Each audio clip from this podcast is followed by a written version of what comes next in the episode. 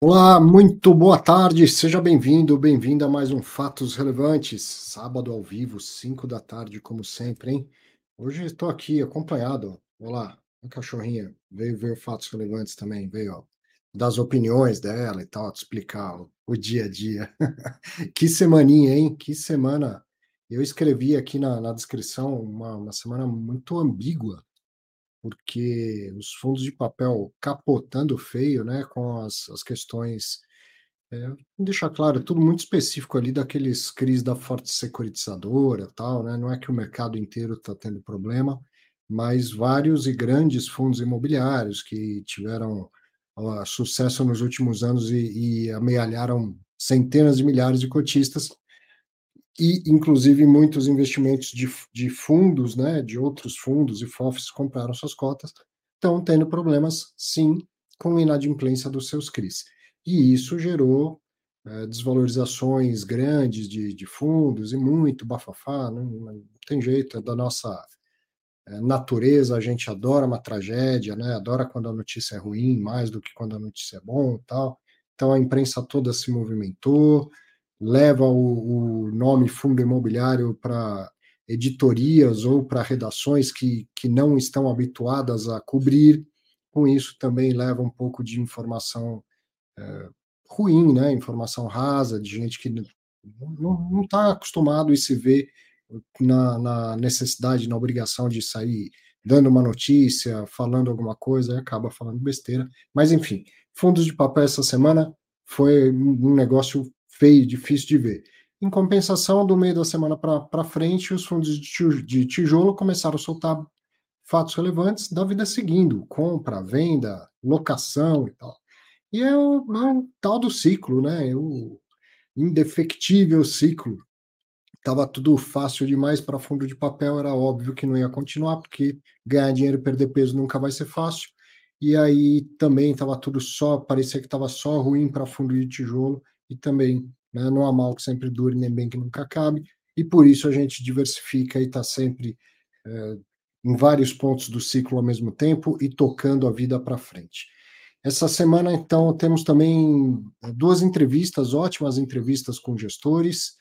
Já já no, no início aqui a gente vai ver entrevista com gestores do VILG e para o final, entrevista com o Bruno Margato, gestor do HGLG, também soltou três fatos relevantes na semana, a gente vai ter explicação de cada um deles. Então, vai ser um papo mais longo, inclusive com o Margato.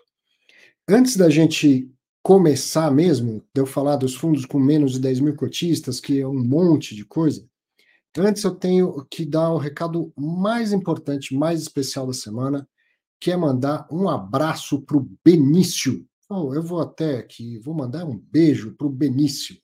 Benício é o filho do Matheus, ele me mandou uma, uma foto do, do Benício, Matheus, claro, mandou uma foto do Benício pela, pelas redes sociais, diz que o, o menininho adora ouvir o Fatos Relevantes. Pequenininho, estava lá engatinhando e já, já curte, né? É, acompanhar o pai e tal. Quem não se lembra né, desses bons momentos? Fiquei muito feliz, emocionado, inclusive. Obrigado, viu? Beijo para você, Benício. Bom, vamos falar aqui do, dos fatos relevantes começando pelos com menos de 10 mil cotistas, e teve coisa pra caramba, muito fato relevante, do, tanto dos menores quanto dos maiores. Ó, no dia 27, teve o BM Brascan Lages Corporativas, o BTSP2, no dia 28 teve o Serra Verde, que é né, um, importante para todo esse, esse uh, tempestade que está acontecendo aí nos fundos high yield. Também no dia 28 teve o HSI Renda Imobiliária, o Pedra Negra Renda Imobiliária.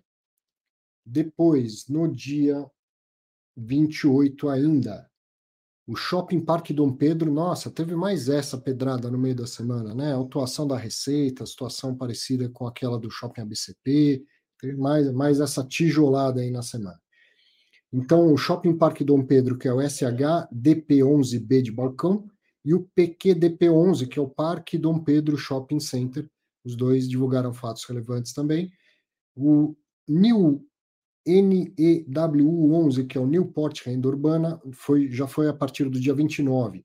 Caixa Sec Logística Renda, depois o Quilima Vulcano Recebíveis, o Red Desenvolvimento Logístico, tudo isso no dia 29. Ainda no dia 29 teve o Torre Norte, depois no dia 30, BRL Prop 2, o Red Desenvolvimento Logístico novamente, o Parque Dom Pedro Shopping Center, o Edifício Almirante Barroso. No dia 31 teve o CF2 FI.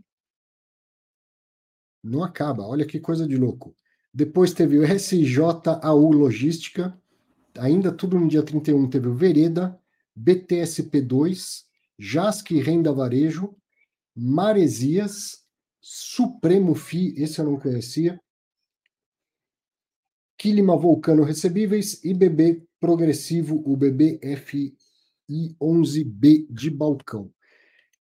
Tudo isso só dos fundos menores, com menos de 10 mil cotistas. Fazia tempo que não tinha uma semana assim, sabe? Daquelas que eu olhava na sexta-noite e falava, nossa, que preguiça de resumir tudo isso. E que é, eu, essa abertura também te deixava mais do que claro e óbvio por que, que eu tenho que colocar uma régua de X mil cotistas. Né? Imagina se fosse resumir todos os fatos relevantes de todos os fundos imobiliários, seria absolutamente impossível. Bom, o que, que tem essa semana? 15 dos maiores. Vamos ver quais são? Hoje no Fatos Relevantes. Tem o VILG anunciando desistência da ação de despejo, XPPR anunciando locação de imóvel, Tordesilhas e o HCTR, ação cautelar desfavorável ao fundo, que no dia seguinte já teve mudança. Depois o Tordesilhas, o HTCR, o DEVA 11 e o Versalhes, anunciando atrasos de no recebimento de CRIs, o BECRI falando da ação cautelar e depois falando da extinção da ação cautelar, o HGRU que vendeu um imóvel e três do HGLG, conclusão da venda de um imóvel, proposta de compra de um fundo imobiliário e compra de fração adicional de um outro imóvel do HGLG. Esses foram os três da semana que, que o, o Bruno Margato, toda a equipe do Credit Suisse soltaram sobre, só sobre o HGLG, sobre o Credit Suisse Logística. Grande Leandrinho, fazia tempo que você não aparecia por aqui, meu amigo. Tudo bom? Fala, Arthur. Prazerão estar aqui de volta. É, você falou que os fundos pequenos aí tiveram problema, então eu falei, ah, vou dar uma. Ainda mais os fundos do, de principalmente do, do Parque Dom Pedro aí, que teve uma tijolada, como você colocou aí. Sim. Não foi fácil, não. Eu, eu acabei não resumindo, né? Porque o fundo tem menos de 10 mil cotistas. Se quiser aproveitar para comentar alguma coisa. Ah, o que aconteceu, Arthur, foi primeiro um, um, uma atuação da Receita com relação ao fundo que o Parque Dom Pedro tem na sua carteira, que é o SHPD 11. Né? O, o, o Parque Dom Pedro tem 22% desse fundo, e esse fundo tem é, agora não sei quantos por cento de forma direta no shopping. Além disso, o Parque Dom Pedro também tem uma porcentagem direta no shopping. Então, o SHPD tomou uma multa, uma infração da, da, da, Receita. Aquele mesmo problema lá que você bem colocou aí do ABC Plaza, que, que a segunda Receita tem um, tem um sócio com mais de 25%, que é, é sócio, o construtor ou incorporador. Aí tomou essa multa de 400 milhões. Isso representa para o Parque Dom Pedro, 20, é, que tem 22%, 88 milhões, representa para o Parque Dom Pedro. E agora o Parque Dom Pedro, passaram-se dois dias, veio também um fato relevante, multando o Parque Dom Pedro, porque dentro do Parque Dom Pedro também tem um cotista, que é a Alço, né, que é a Alço 3, que tem mais de 50% do fundo, e a Receita também alega, um, a, tem a mesma alegação e a multa foi de 135 milhões. Então, você somando 135 com 88, dá um pouco mais de 200 milhões, dá aí 900 reais, 900 reais por cota. Se o cotista quiser fazer a conta, aí vai pegar o patrimonial, diminuir 900 reais. É, esse é o tamanho da bronca. Só que a BTG alega que não tem nada, que, que, que não foi a, a, a aliança Sonai, Sonai Aliança, Aliança Sonai que, que fez o shopping, incorporou e tal. E interessante, Arthur, que eu queria compartilhar com vocês, o Rodrigo Medeiros teve uma ideia, assim, fantástica para resolver o problema, se eles quiserem resolver esse problema dessa forma. Tem um cotista dentro do Parque Dom Pedro, que é Aliança Sonai, que é a Alço 3.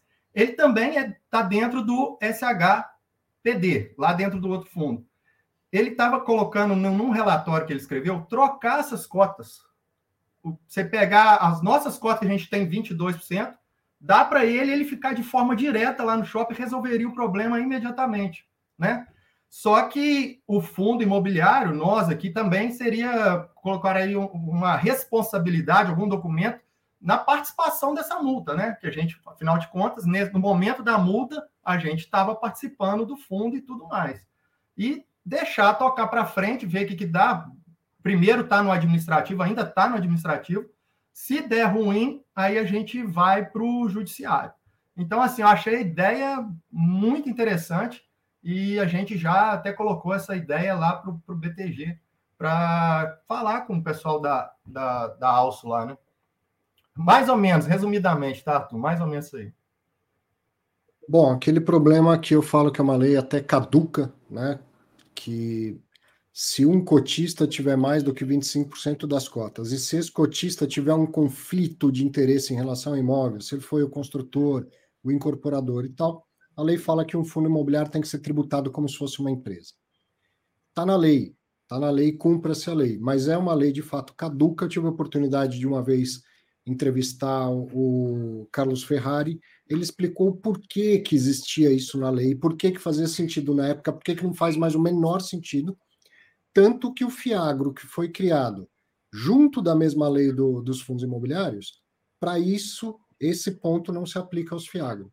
Não, não faz o menor, mais o menor sentido. Mas, enfim, está lá. Se a lei existe, ela tem que ser cumprida e cabe aos administradores, aos gestores, é, fazerem lá os seus entendimentos se é, o fundo está ou não está enquadrado e se, se o fundo não está enquadrado no, no entender do gestor, do administrador, e a Receita vai dizer que está, é, cabe a eles agora ter todo o empenho na defesa para mostrar para a Receita Federal que não.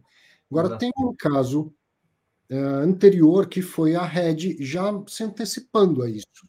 Você acompanhou? Você, você tem uma, uma opinião também sobre o que a Red fez antes? Porque o HGBS ele tem 10% desse shopping por via de um outro fundo administrado pela Red e eles soltaram um comunicado ao mercado dizendo: olha, no nosso caso, não tem nenhuma implicação aqui.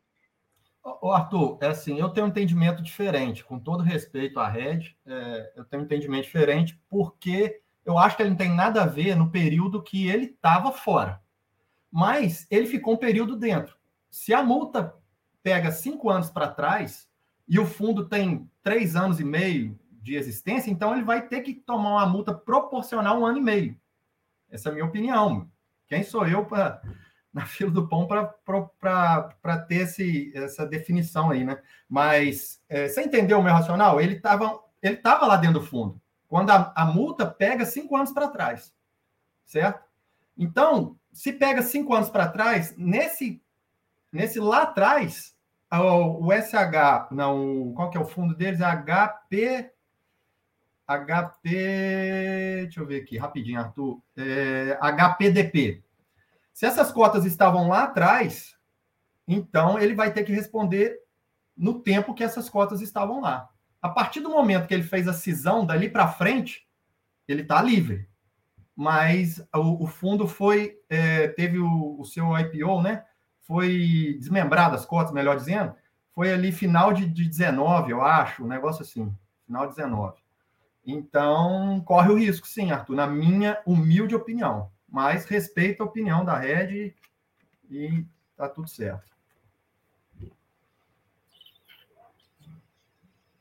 Tá sem som, Arthur, acho o seu.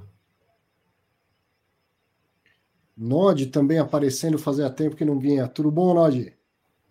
Salve, pessoal. Muito boa tarde. Salve, Leandro. Salve, Arthur. Pois é, cheguei, cheguei. Fiquei na dúvida, falei assim, eu vou me conectar atrasado, não me conecto, não gosto de chegar atrasado. Eu falei assim, quer saber?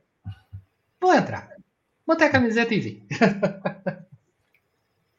O Nod pode do fatos relevantes. colaborar aí com, a, com, essa opinião também, Arthur, sobre o, o HPDP. O que, que você acha, Nod? Fazendo o papel do Arthur aqui. Desculpa, eu acabei de conectar, eu estou perdido com o papo. Ajuda aí. O Shopping Parque Dom Pedro, uhum. com a autuação da Receita, e especificamente a gente estava comentando agora sobre o fundo da Red, que saiu antes e que soltou um fato relevante dizendo que no caso deles não, não se aplica nada disso.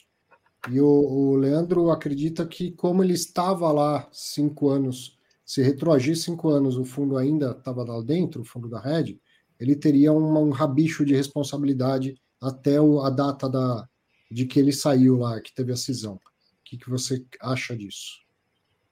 Então, a teoria seria que então o fundo da, o HPDP teria uma um proporcional dessa multa, alguma coisa assim. Tipo isso, Renato. Ele, a discussão ele é boa. Três anos e meio atrás. Então ele vai pegar ali um ano e meio. Tô chutou arredondando os números aqui. Um ano e meio, um, oito, um ano uhum. e oito meses por aí dessa possível multa, tá? Não tem nada. Teve a atuação, mas isso vai ser discutido no administrativo. Depois, se der ruim, vai para o judiciário e vai dar muito, muita discussão ainda.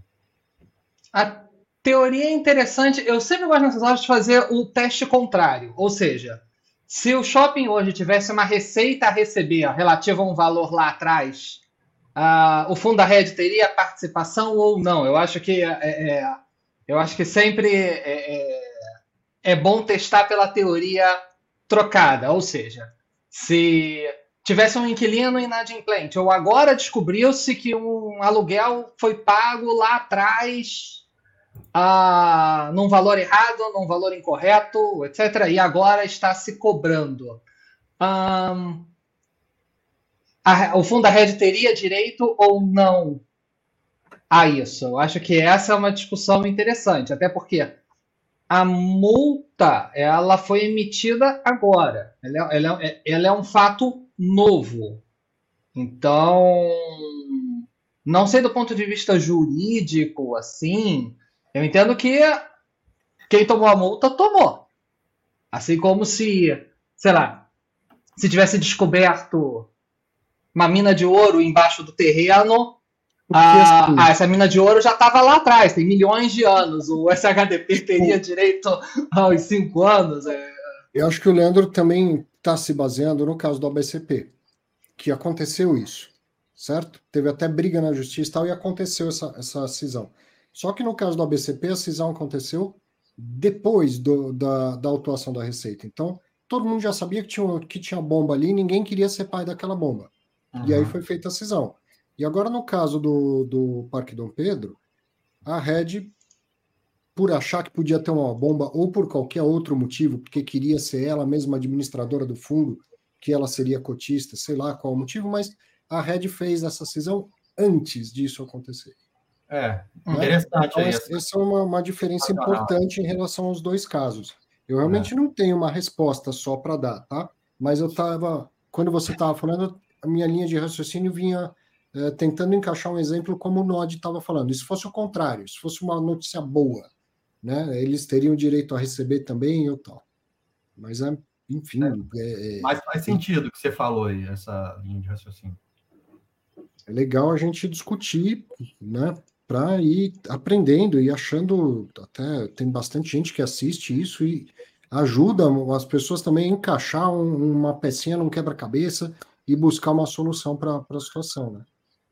Fala, não. Arthur, agora posso, posso botar uma lenha na fogueira que talvez, uh, talvez não tenha passado nesses 12 minutos que eu cheguei atrasado. Na verdade, até sendo muito sincero, quem falou isso uma vez há anos atrás foi o Baroni numa live que eu não sei nem sobre que assunto que era, não tinha nada a ver nem com a BCP, foi muito antes disso que o Baroni falou. E essa live dele, esse vídeo dele, até hoje ficou na, na, na na minha cabeça, eu, eu, eu lembro desse, desse, desses fatos de vez em quando. Qual a responsabilidade do administrador aqui? Eu acho que tanto no caso da BCP, quanto nesse caso agora, quanto de outros fundos que podem acontecer, é, eu acho que ainda não se entrou e deveria se entrar na discussão de eu administrador. Por que, que eu digo isso? O administrador tem entre as suas obrigações a obrigação de cumprir as obrigações burocráticas, legais, jurídicas e tributárias de um fundo imobiliário. É, é, é, é uma obrigação cotidiana, rotineira, que a maioria dos administradores, na enorme maioria dos fundos, faz essa obrigação de uma maneira corretíssima. O que eu quero dizer aqui é: uh, existe o custo tributário que a, a Receita discute, etc., mas, além disso, existe uma multa pelo atraso sobre, sobre esse cumprimento da obrigação. É interessante a gente pensar se, sendo o fundo realmente culpado, obrigado a pagar esse imposto, o administrador não seria o responsável pela multa de atraso, já que ele não cumpriu essa obrigação lá atrás? É, o exemplo que o Baroni deu, e eu achei perfeito, é, é, é, é de novo, eu, sei, eu, sei, eu, sei, eu sempre gosto de deslocar o teste, como aqui eu desloquei para o bom, né, em vez de ser para o ruim, etc. Deslocar para uma situação cotidiana. Se um prédio de escritórios toma uma multa porque não está varrendo a calçada, o administrador é parte da obrigação do administrador, ter certeza de que o fundo, de que o, o prédio cumpre as obrigações junto à prefeitura de varrer a calçada num, dentro de uma rotina razoável. Vamos fazer ah, um, um, contraponto, Ernod. É, cabe para os dois assuntos, como a multa é acessório, a mesma coisa vai, vai funcionar. É, eu sei de caso em que o administrador tem lá guardado, registrado, diversas auditorias anteriores da Receita Federal. A Receita foi lá, auditou fundo por fundo, não é só a CVM que audita, a Receita também vai lá. Foi auditor da Receita um ano, tudo certo, dois anos, tudo certo, três anos, tudo certo, quatro, tudo certo. E aí um dia chegou a autuação da Receita, falando, não, esse fundo não é um fundo, é uma empresa. Então, por que, que o administrador não recolheu? Porque ele entende que não tinha que recolher e auditores da Receita Federal foram lá e, e não, não falaram nada em desacordo. Aí, de repente, muda um auditor, muda um burocrata para cima, outro para baixo, outro não sei o quê, e vem uma autuação da Receita. Entendeu? Sim, é, é, assim, eu estou só jogando aqui realmente sem, é, é, é sem, é, claro, analisar o caso com profundidade, com, mas eu entendo que numa leitura rasa, o administrador é obrigado a cumprir as obrigações. Se ele cumpriu ou não cumpriu, ou se até então entendia-se que ele estava cumprindo e ele entendeu-se que não mais descumpriu, eu acho que vale a discussão de, ok, o fundo tem que ser tributado, legal. Era obrigação do administrador. E ele, o, o fato dele ter passado por auditoria passada não, não isenta, não transfere a responsabilidade para o caixa do fundo. Eu acho que é, é, principalmente no caso do ABCP, que foi talvez um que uh, foi mais efervescente, porque teve muita ida e vinda, etc., é algo que, na minha opinião, nunca foi discutido com a profundidade que, uh, que merecia, digamos assim. Legal. Ó, de surpresa aqui, já estamos há 20 minutos discutindo um tema que, né, que eu, eu ia passar batido para ele. Você vê que eu lembrei agora quando eu estava falando dos fundos com menos de 10 mil cotistas, né? Por isso que é legal a, a participação de todo mundo aí. Vocês entraram e lembraram e esquentaram um tema super bacana da gente. Bacana não, né? Chato pra é. caramba, mas super importante da gente debater né, esse fato relevante de autuação da Receita e debatemos até de uma superficialmente, mas uh, vou afirmar novamente, essa é uma lei caduca, essa é uma lei que não faz o menor sentido mais hoje em dia. Faz sentido quando no momento da construção do imóvel faz sentido. Que é nesse momento em que o, o cara que vai construir, se ele colocar num fundo imobiliário, ele, ele consegue uma vantagem tributária e com isso ele poderia lesar a Receita Federal.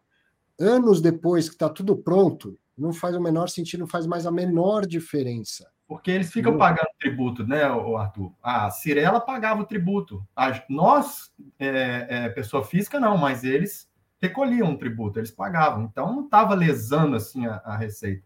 Exatamente. Né? Vamos ver, a, a, decisão lá do caso Península foi super importante, né? É, é um, uma decisão importante e favorável, e ela começa com isso, assim, houve alguma intenção de lesar a Receita Federal? Se não houve, o que, que vai se discutir? Né? Vamos ver o que, que, que vem, mas isso a gente vai ver daqui anos, porque vai demorar essa história. Bom, vou, vou, virar a página, vou dar início aqui aos fatos relevantes da semana dos fundos com mais 10 mil cotistas. Começando aqui pelo 20 Logística. No dia 28 do 3, o VILG, que é administrado pela BRL Trust e gerido pela 20, tem 157.231 cotistas, anunciou que no dia 24 de março, a Tokstok, que é inquilina lá do Extrema Business Park 1, depositou em juízo R$ 2.092.178,01 centavinho, com o objetivo de quitar o valor de locação vencido em 6 de fevereiro. Esse aluguel era o do mês de janeiro, que venceu no dia 6 de fevereiro. Mais os encargos moratórios, ou seja, multa de atraso, juros e tudo mais, e custas judiciais antecipadas pelo fundo. Que custas? Da ação de despejo que o fundo iniciou quando não recebeu esse aluguel do mês de janeiro. No dia 27 de março de 2023, o fundo requereu o imediato levantamento dos valores que estão depositados na conta judicial e solicitará o encerramento formal da ação de despejo. Então, você que acompanha o, o Fatos Relevantes, ou que acompanha o noticiário, lembra que, primeiro, Tokstok não pagou. Logo de cara, a, a Vilg entrou com uma ação de despejo. No mês seguinte, a Tokstok pagou o aluguel que estava vencendo, o aluguel de fevereiro, e manteve atrasado de janeiro.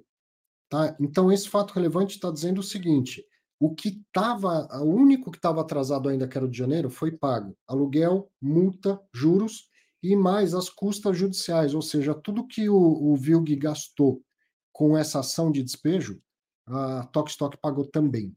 Sendo assim, não tem razão para manter uma, uma ação de despejo caso encerrado, pelo menos por enquanto. Lógico, se a Tokstok voltar a atrasar, começa tudo de novo. Mas por enquanto, caso encerrado. E a gente teve a oportunidade de entrevistar os gestores do VILG. Então, vou colocar aqui o vídeo para todo mundo acompanhar. E depois, Leandrinho, Nod, se quiserem comentar também, fiquem à vontade. Deixa eu só colocar a entrevista aqui, daqui a pouco a gente volta a bater um papo.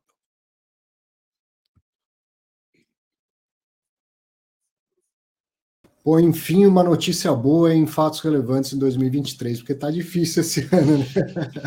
Mas que bom que vocês estão aqui, Ilan, Nigri e Matheus Canali. Obrigado pela participação, vai ser certamente muito bom para a gente entender melhor toda essa movimentação que, que aconteceu aí no caso Tox Talk. Prazer é nosso, Arthur. Sempre bom estar aqui com você. O Ilan já esteve por aqui, o Matheus está estreando, né, Matheus? É isso mesmo, primeira vez aí, Arthur. um prazer falar com você. É, sempre... Nossa, pode falar, Ian.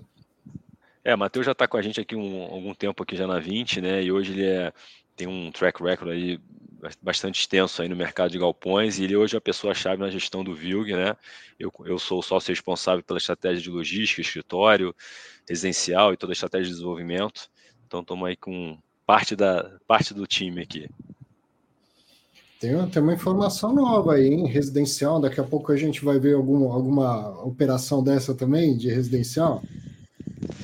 É, a gente, na verdade, está sempre atento, né, Arthur? É, é um mercado que é, é, é, o maior asset class do mundo, né?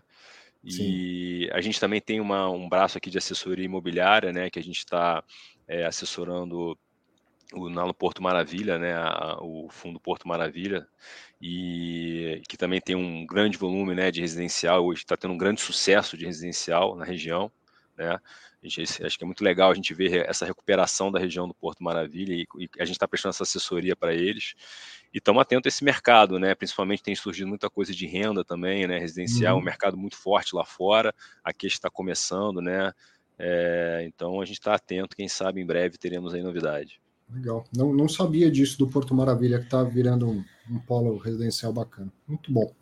Bom, vamos falar de, de Tok Stock. Foi um, um dos. Bora. acho que foi o segundo caso, assim, depois de Americanas, veio Talk Stock e tal, deixou todo mundo né, meio preocupado, e, e inclusive a, a, gestão foi, assim, bem rápida em entrar com uma ação de despejo. Né? Naquele momento, sei bem, muito bem como é, o, o jurídico falou, ó, agora não fala nada, é só fato relevante e tal. Passado e com bom desfecho dessa situação, o que, que vocês podem contar mais para gente? Quer falar um pouco aí, Matheus? Eu... Não, pode ser, pode ser. Não, acho que acho que começando aí pelo, pela pergunta que foi mais recorrente, né, que a gente ouviu muito assim é, nas nossas conversas posteriores aí ao, ao, ao, ajuizamento da ação, né? Pô, por que entrar com, com despejo assim tão direto, né? Atrasou tão pouco tempo. Então isso é uma pergunta que a gente acabou respondendo bastante, mas é, resumindo um pouco a história, porque foi, um, foi uma novela, né?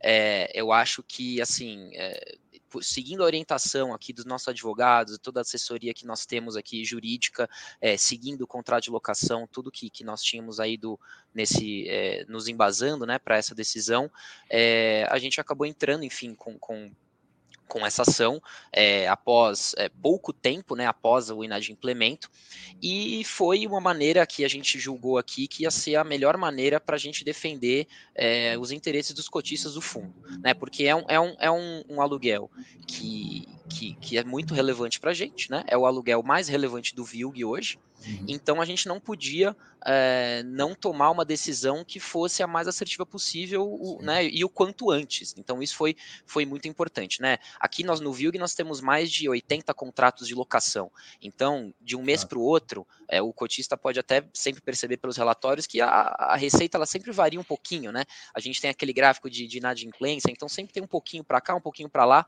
São contratos que a gente consegue é, levar de uma maneira diferente. Mas aqui o caso, esse caso da Tokstok era um caso é, muito característico, né, muito importante, porque era o nosso maior inquilino. Então a gente acabou seguindo aí as, as orientações. É, após muitas discussões e ouvir todo, todos os nossos assessores, que realmente era o melhor caminho a seguir, e, e acabou que a gente teve aí um resultado muito positivo com o depósito integral é, do que estava em aberto, com, com encargos e, e tudo que tudo que estava na, na ação, né?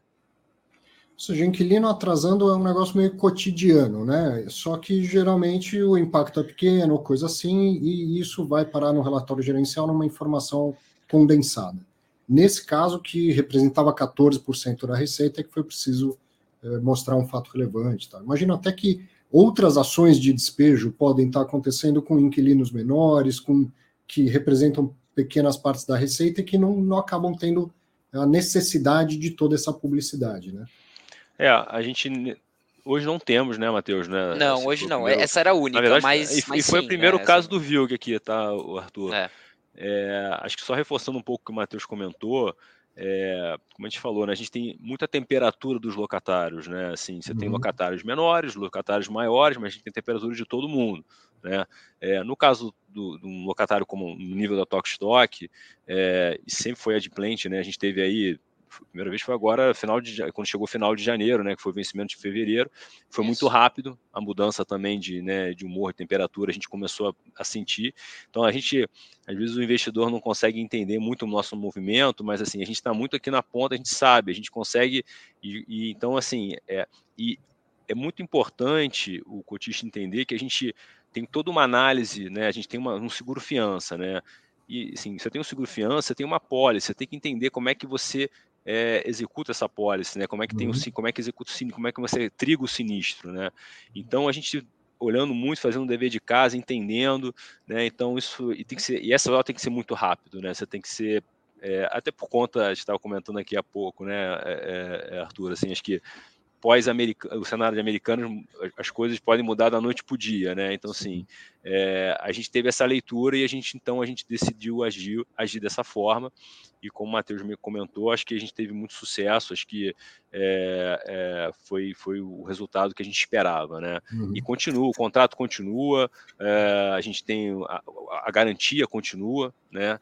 Então.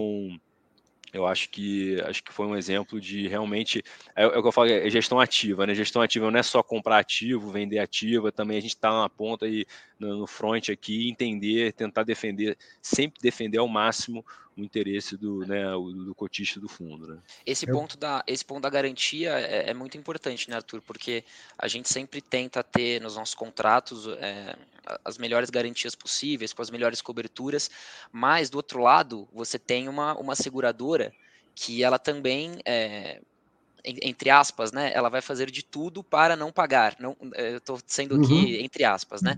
Então, tudo como legalmente falando, é, ela vai. Exato. Vai mas e o que, que e o tá que, que isso e o que, que isso gera, né? Você tem que, como o Ilan falou, você tem que tomar você tem que demonstrar no processo é, que você está tomando, você está sendo diligente, você está tomando todas as medidas. Então isso também é muito, é, foi, um, foi também um dos pontos e, e, e acabou que, que nós estávamos to totalmente cobertos pela garantia e ao mesmo tempo a gente estava fazendo tudo que, que, que, deveria ser feito e acabou que a, a Tokstok acabou pagando antes mesmo da gente precisar é, reaver nenhum valor é, junto à seguradora. Mas isso é também é, não é, um, não é um trâmite tão simples, né? Não é de um uhum. dia para o outro que você é, ainda mais consegue, nesse volume que a gente está falando, ainda mais né? nesse contrato volume. grande, né? É. Então isso também e, foi um e a Tokstok ela demonstra seu interesse de permanecer no imóvel. Né? Acho Sim. que até na mesma noite do fato relevante saiu notícia na imprensa de que ela tinha contratado uma empresa para reestruturar o passivo, as dívidas, enfim. A empresa admitiu publicamente: estou com dificuldades financeiras. Ao mesmo tempo, no mês seguinte, foi lá e pagou o aluguel. Manteve Perfeito. atrasado de, de janeiro, mas pagou de fevereiro. Quer dizer, ela o tempo todo sinalizou que ela queria evitar esse despejo. E aí, de alguma maneira, se reorganizaram financeiramente para conseguir pagar todos os atrasados e, e encerrar a, ação de despejo. É, é, automático isso? Uma vez que ela pagou o que estava atrasado, perde a razão de ser da, da ação? Ou vocês poderiam até continuar com, com o despejo? É, se você, se você, é. isso é uma boa pergunta, né? Você tem um trâmite jurídico aí, né? Você, a gente analisa os valores, se está tudo em tudo é, é, em linha com que a gente estava é, é, os cálculos, né? Dos valores da, da mora, né? De tudo, é, dos, depositaram honorários, né? As custas judiciais e tudo. Uma vez que a gente está de acordo, você peticiona, você faz uma petição e você dando de acordo para é, autorizando a, a, o cancelamento da ação, né? E foi o que foi feito, né? Então assim mas tem que ser justo também, né? Eles cumpriram, né? Tudo que foi que, que era necessário e, é, e, e, estão estão adimplentes, estão em dia, então não temos nenhum débito com Tok Stock hoje. Esses trâmites eles, eles não são de novo, né? Nunca de um dia para o outro, mas uhum. respondendo, né? Rapidamente, uma, uma vez que, a, que, a, que eles purgam a mora, né? Então você tem realmente a ação pronta para ser é, extinta. Aí você tem as petições de um lado e de outro, mas... É para levantar os valores, né, Matheus? Exato. Você pede o levantamento dos valores. É, para levantar o fundo, pra... porque como foi depositado em juízo, né, para você receber esse valor na, na, conta do fundo, né? Aí demora Exato. alguns dias aí para a gente receber esses valores. E, e, o interesse é manter, seguir com um bom relacionamento. Enfim, acho que do outro lado, a Tokstok também entende que cada um tem que defender o seu interesse, ainda mais no, no caso da 20, é o interesse do cotista da 20, vocês têm uma responsabilidade com, com os milhares de cotistas e tal, mas o, o interesse é que o contrato siga até o fim e que esse relacionamento se mantenha. Isso com certeza, Arthur. A gente sempre, isso sempre com muita transparência com o próprio locatário, né? Eles sabem da nossa posição aqui como gestor, nosso, nosso dever fiduciário, nosso, né, em relação aos cotistas. É, a gente sempre está tentando, é, é, de alguma forma, né? A gente fala de parceria de longo prazo, né? A gente quer que os locatários permaneçam, mas a gente tem um limite também, né? Assim, é, a partir do momento que você tem uma, uma inadimplência e eu tenho um dever fiduciário, a gente tem um dever de defender o cotista, a gente tem um, a gente tem um contrato que a gente tem que seguir, tem as, tem as penalidades, é, então a gente tem que seguir esse contrato. Então acho que, uhum. acho que eles entendem também do nosso lado, né? A gente, então assim, é, é não, não, tem como ser diferente. Mas obviamente, Sim. assim, acho que o relacionamento, a gente sempre tenta manter um ótimo relacionamento com locatários e acho que até hoje, em todos os segmentos aqui, tá? Não só de galpão, como de escritório, shopping, é, é, eu acho que você tem que sempre, você tem a separar, né? O que que é é, no, no, dia a dia o seu relacionamento e, e, as obrigações que você tem de contrato, né? E não tem como ser diferente disso, né? Bom, o rendimento do fundo ele teve uma oscilação, então uma diminuição nos últimos dois meses. Foi, foi por causa disso, nem sei se tem como falar nesse nível de detalhe, foi por causa disso e a gente poderia esperar que, que ele volte aos patamares que estavam antes? É, nós temos o. Nós, temos, nós tínhamos. Nós sempre soltamos o, o guidance, né? É, uhum. É, nos nossos relatórios, do VILG não é diferente.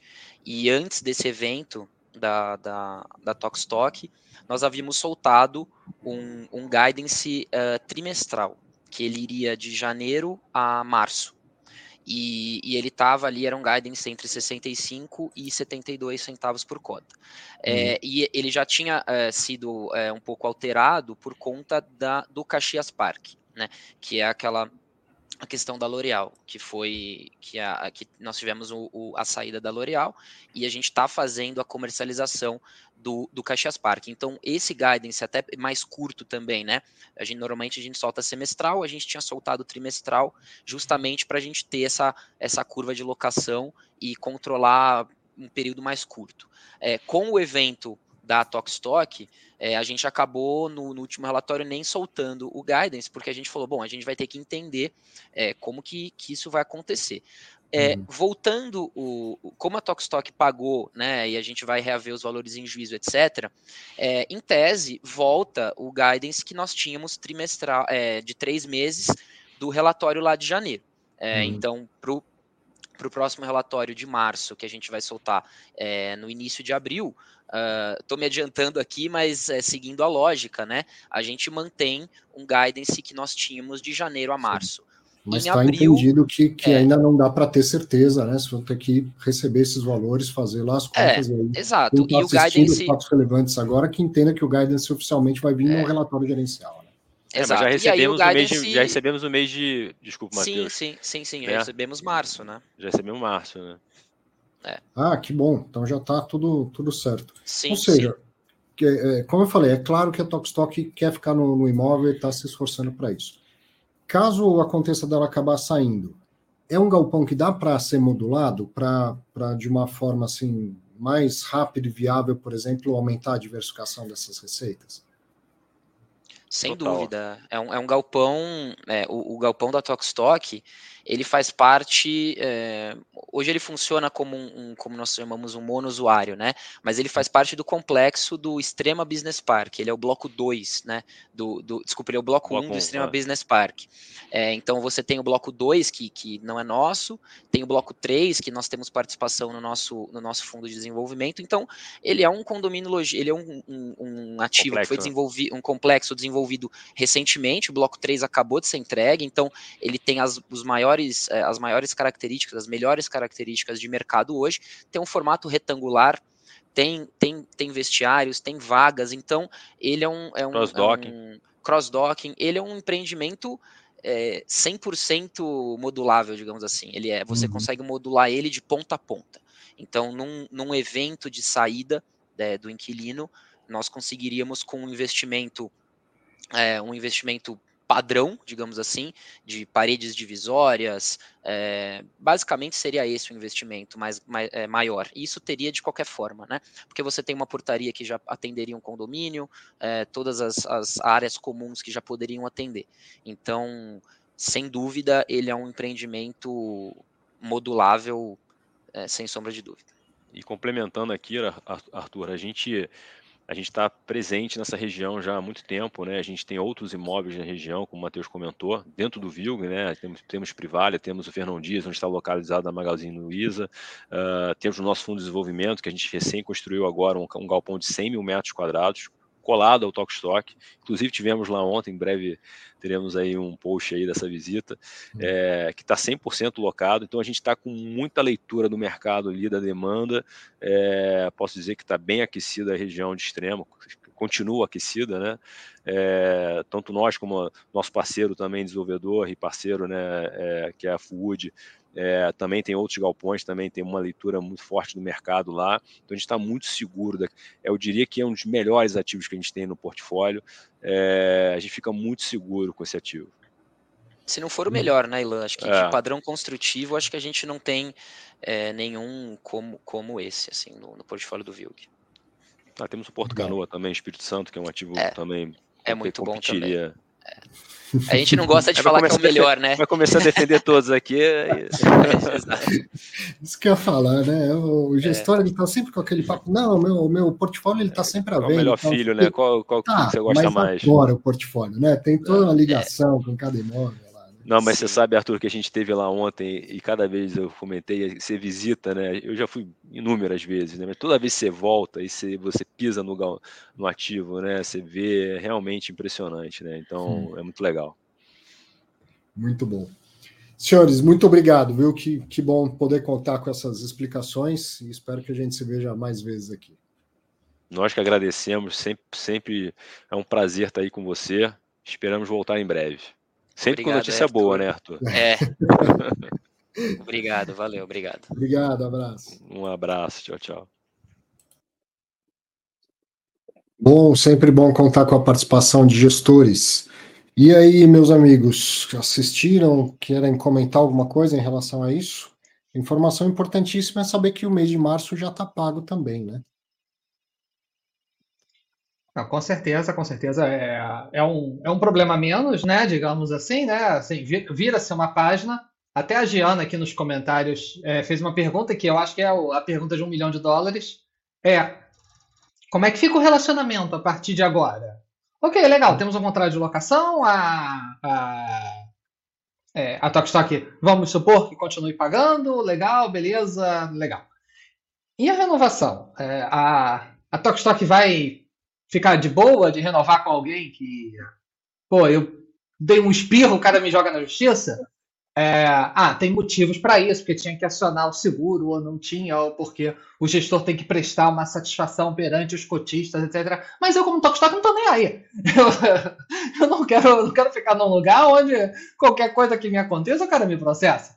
Eu acho que uh, na renovação desse contrato vai ser uma pauta que vai vai ressurgir, ainda que de forma discreta, mas é o tipo de coisa que o inquilino não esquece. Perdoa, mas fica magoado a vida inteira. Exato. Tá, tá fechado seu microfone, Leandro. Eu acho que, de forma geral, o administrador foi bem diligente, ele foi rápido no, agiu corretamente. Pelo que eu. A colinha que eu fui aqui no. Quando estava assistindo a entrevista, eu estava na colinha aqui no site do Clube FI, vendo os comentários da moçada. O pessoal gostou do, do que o administrador, o administrador fez, que afinal de contas uhum. ele está administrando patrimônio de terceiros, né? Então Sim. ele tem que. Ele, às vezes, se ele tivesse o dele, ele podia até falar: não, vou dar um jeitinho aqui, vamos, vamos aguentar mais 15 dias, mais um mês. Mas como ele está administrando de terceiros, ele tem essa, vamos dizer assim, obrigação. E a questão do. do eu estava lendo aqui também no, no, no site do, do, Clube FI, é um fundo assim, que eu não. Eu já tive ele na carteira, hoje eu não, não, não acompanho ele tanto, mas ele está com uma liquidez diária aqui de mais de 2 milhões, é um fundo que tem uma liquidez muito boa, o patrimônio mais de 1 bi 600, né? E são mais de 150 mil investidores. Então é um baita, um baita fundo. Agora, o que me chama atenção é, é a renda dos fundos de logística, do o Nod, é, não, não, não subirem. Por exemplo, eu lembro do VILG, quando começou a distribuir renda, era 80 centavos, era 70 e poucos, 72 tal. E fez emissão, fez emissão, fez emissão, e a renda passou-se os anos e ela não cresceu. Isso me incomoda um pouco, tá? Então, assim, cheio de elogios para eles, mas a questão dessa renda me incomoda um pouco no vivo, que eu pude passar o olho aqui e dar uma pequena analisada aqui. É isso. Maravilha. Bom, eu sempre falo, é, é, a gente tem que olhar para a renda, que é o retorno, mas tem que olhar para o risco também. Se o cara cresceu, cresceu, cresceu, cresceu, a liquidez virou tudo isso, a diversificação do portfólio aumentou e tal, não sei o quê, a renda pode ter ficado estável, o risco diminuiu, então a relação risco-retorno melhorou, né? É isso que eu, sempre chamo a atenção. É, você que adora os monativos, fala sempre, olha aqui, o monativo, a renda aumenta. Sim, você concorda comigo que o risco aumenta? Cada dia que passa no monativo, o risco aumenta? Sim. O imóvel deteriora, a liquidez proporcionalmente diminui. É um risco maior, sim. Né? Então, o risco do monoativo aumenta, o retorno tem que aumentar. Uhum. E no multiativo, não é que todo multiativo diminui risco.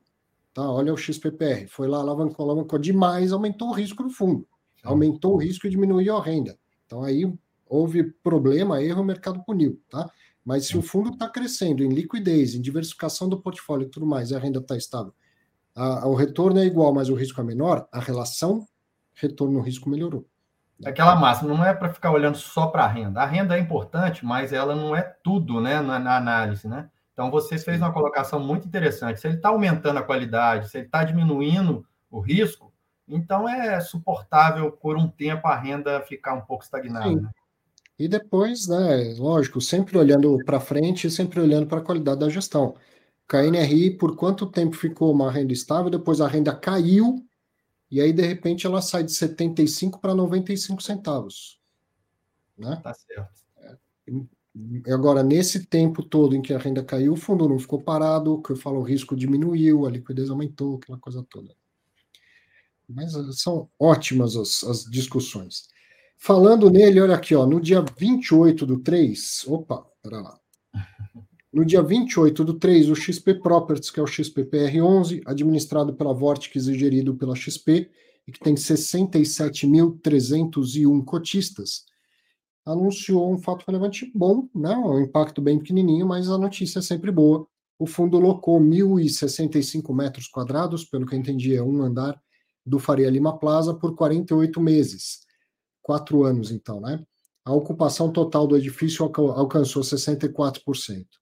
A receita acumulada nos primeiros dois anos, e considerando a participação do fundo no imóvel, que é de 30%, é estimada em 0,13 centavos por cada cota. Isso acumulando os primeiros 24 meses.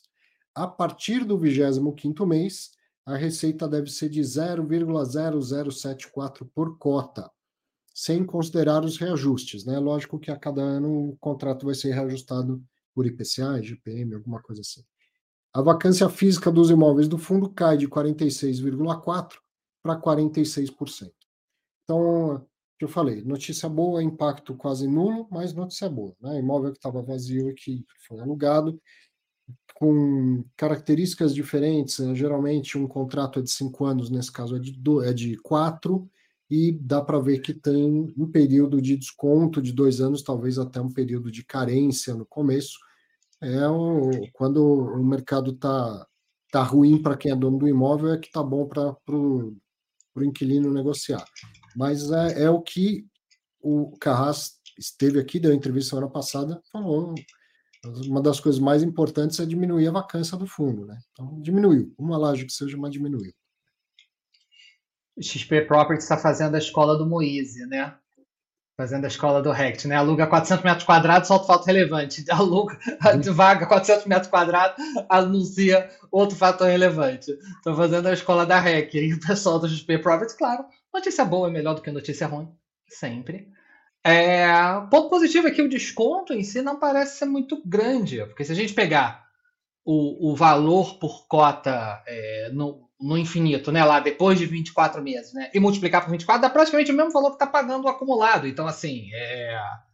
tudo bem, eles não vão abrir todos os detalhes, etc. Mas não é assim, ah, vai ser 18 meses sem pagar nada e só começa a pagar daqui a 18. Não. Parece uma escadinha ou uma, uma carência muito curtinha ou uma escadinha que sobe muito rápido. Não, não tem tanto desconto assim em relação ao preço ao preço cheio. É aquele negócio, é uma, é uma redução de vacância de 0,4 ponto percentual, né, que vai dar um, um, valor por cota depois de, de de menos de um centavo por cota.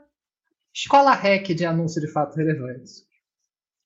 É, no momento e, e, depois do fato relevante anterior, né, falando da, do problema da, da alavancagem, das consequências disso, da venda dos imóveis, e o gestor falando a gente precisa alugar imóvel, é, é acho importante para ele falar isso, ó, alugou, alugou um. Né? Queria que fosse 10, mas alugou um. Sim, sim, sim. É só, só, só para implicar que o Moisés não é o único que fica anunciando ocupação de baixa área, digamos assim. Para quem não sabe, existe a obrigação de comunicar locações e extratos de grandes áreas, se não me engano, a partir de 5%, se não me engano, da ABL do fundo, ou algum número parecido com esse, tem que ser comunicado. Abaixo disso não é necessário, mas se o fundo quer aparecer aqui no, na live do Arthur, ele tem que soltar fatos relevantes. Quem dera eu tivesse essa bola toda. Bom, vamos lá. Ó, tá, tá sentindo aí ó, um friozinho, tá ouvindo o barulho, chegou a hora do vento minuano. Foi esse vento que veio do Rio Grande do Sul aí que, que capotou o mercado de fundo de papel essa semana. Primeiros fatos relevantes da semana em relação a isso. No dia 28, teve o Tordesilhas EI, que é o TOR de 11, administrado pela Vortex, gerido pela R Capital, e que tem 109.042 cotistas, e também o Hectare CE, que é o HCTR11, administrado pela Vortex e gerido pela Hectare. Esse fundo tem 211.075 cotistas. O, os fundos soltaram exatamente o mesmo fato relevante, praticamente. Quando tiver algo diferente, eu vou mostrar, tá? Aqui era igual.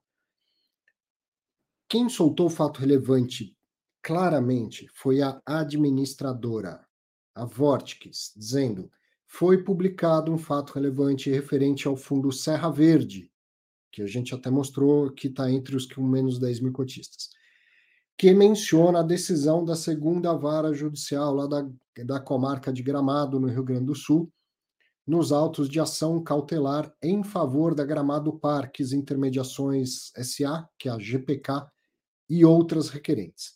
Em razão da exposição do fundo ao Fundo Imobiliário Serra Verde, a administradora está em contato junto à R Capital e à Hectare.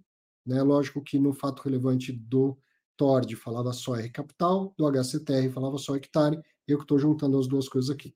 Então, em razão da exposição do fundo ao Serra Verde, a administradora está em contato junto à R Capital e à Hectare, na qualidade de gestora contratada pelo fundo, de modo a acompanhar os desdobramentos do fato. Então, primeiro foi isso a notícia que a gente ficou sabendo originalmente, acho que pelo valor, que as empresas desse grupo Gramado Parques conseguiram umas decisões na justiça. Bom, primeiro, as empresas estavam em atraso, não estavam pagando nem os CRIs, nem um monte de credor. E elas entraram na justiça e conseguiram, em primeira instância, barrar a, a execução das garantias, os pagamentos em si e a, e a execução das garantias. Conseguiram 60 dias de, de um prazo que eles não precisariam pagar o CRI. E também que impedia a, a securitizadora de executar as garantias. Uma das garantias da securitizadora é justamente as cotas da empresa, então ela, ela poderia se tornar ali dona da empresa. Essa situação toda, acho que a gente vai discutir um monte, ainda mais estando aqui o, o Leandrinho e o, e o Nod, e eu, eu vou também, né, já, eu sempre me preparo para estar sozinho aqui, quando aparece alguém acho ótimo, mas o que, que eu já tinha para falar é, tem uma parte ruim, que é a parte fática, que é a parte do, do fundo do CRI dando pau e tal, que é da vida, mas tem uma parte boa que está sendo o teste das garantias. E esse negócio está funcionando pra caramba. Pra caramba.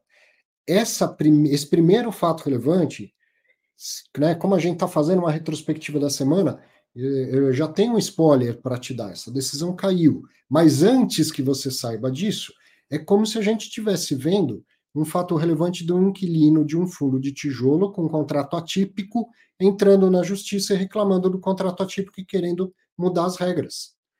Foi isso.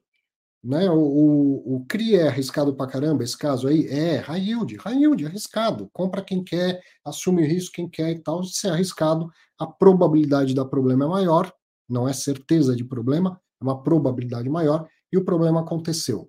Maravilha. Uma vez que o problema tenha acontecido, o que tem que acontecer em seguida?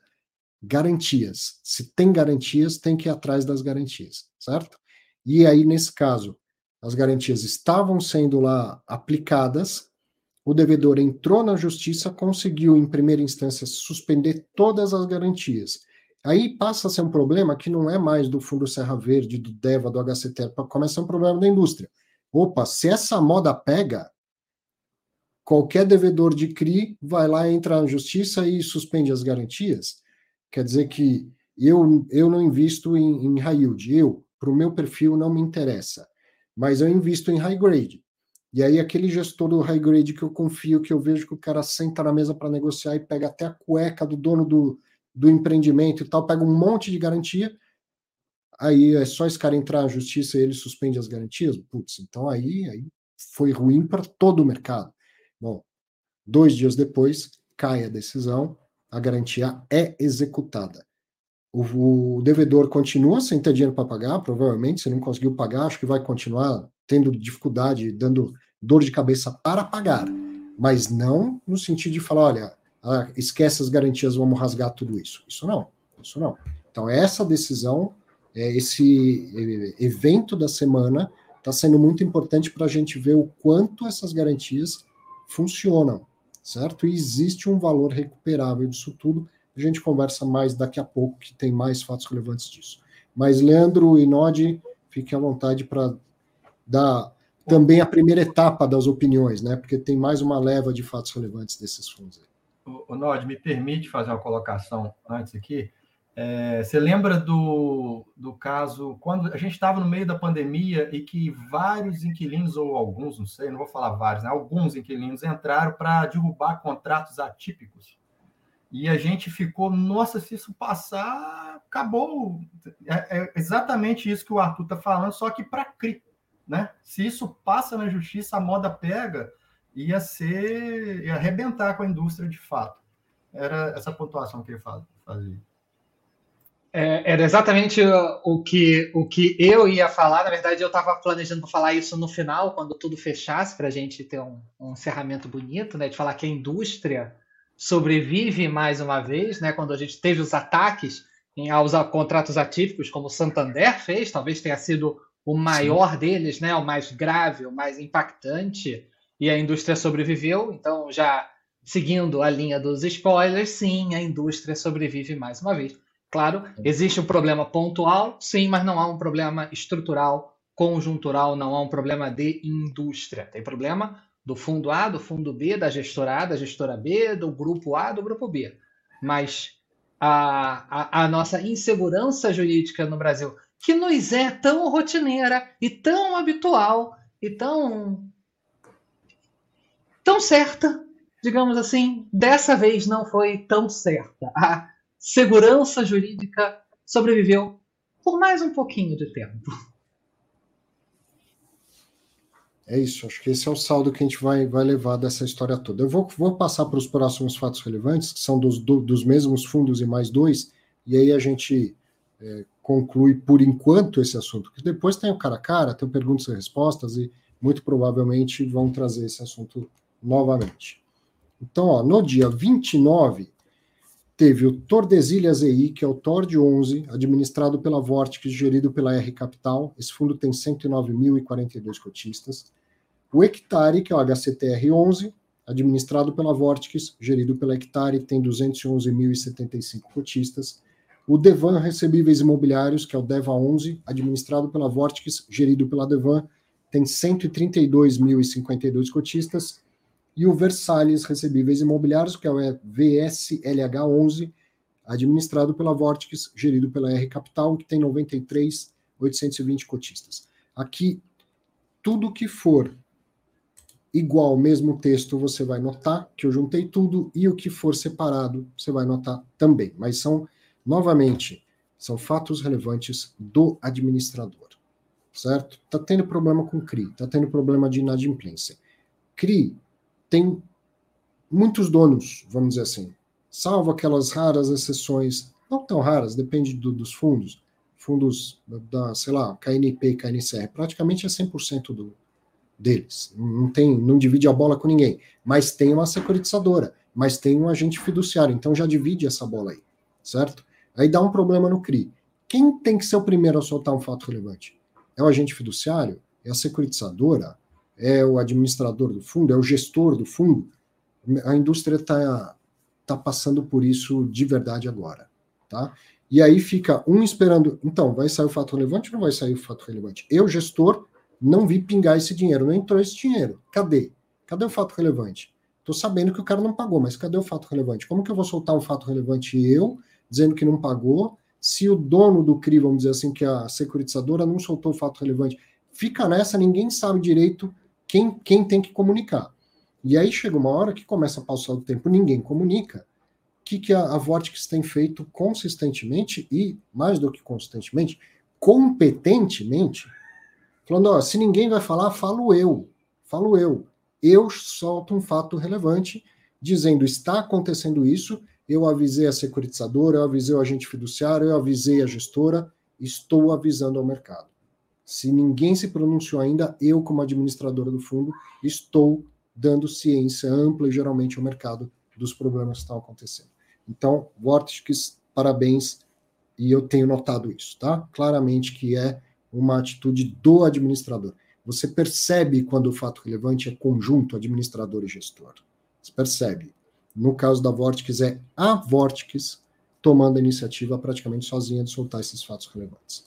Se eu estiver errado, gestores todos têm os meus contatos, fiquem à vontade, espaço aberto para vocês falarem, não, você está errado, está falando bobagem. Mas é isso que eu estou entendendo da leitura de cada um desses fatos relevantes. Bom, vamos a eles. Então, texto que era igualzinho nos quatro. A Vortex, na qualidade de, de administradora, comunica aos cotistas e ao mercado que verificou-se que o cumprimento das obrigações dos CRIs de emissão da forte securitizadora, referente lá aos instrumentos financeiros abaixo listados, não foram honrados na data pactuada, no dia 20 de março. E até o presente momento, não há qualquer notícia do adimplemento de tais obrigações. Então, o que, a Vortex está dizendo aí? Ó? Eu sei que um monte de CRI de cada um desses fundos, você já vai ver qual é, está em atraso e até agora não tive nenhuma notícia. Se recebeu, o fato relevante está sendo divulgado no dia 29 do 3. Ela sabe que desde o dia 20 do 3 não entrou o dinheiro que tinha que entrar. Nove dias depois ela não tinha notícias. Então o que, que ela fez? Vortex, vou soltar um fato relevante. Quais são? Então, no caso do Tordesilhas, são esses aqui: EDA, GPK, que é Gramado Parks, e Van Holding. E aí ela foi lá e colocou quais são, qual a série, qual a, a o, o, código dele, né, o código IF. É, se tem um trabalho adicional, que seria cada um de nós ir lá ver qual o tamanho disso em cada um dos fundos, isso a Vortex não quis fazer, tá? Ela falou, olha, eu estou mostrando para o mercado que esses CRIs desse fundo estão inadimplentes. Quanto que é isso? Qual que é o impacto no rendimento? Isso é papel do, do, do gestor. Então, esses são do Tordesilhas. Em relação ao hectare, a lista é bem maior. São 2, 4, 6, 8, 10, 12, 14, acho que uns 28, né? Se contar essas duas colunas. Então, tem EDA, tem Resort do Lago Parque, tem Circuito de Compras, GPK. Veja, a gente está. Essa semana foi muito em cima das notícias em relação ao GPK, por causa dessa, dessa de questão judicial, mas tem outros CRIs de outras operações também inadimplentes. O circuito de compras não tem nada a ver com o vento minuano que eu estou brincando. É aqui São Paulo Capital no Brás, é Van Holding, Búzios Beach, Resort do Lago. Então tem outras operações em atraso aí. que mais? No DEVA 11, também, ó, circuito de compra, GPK, GPK, Resort do Lago, Van Holding e Búzios Beach.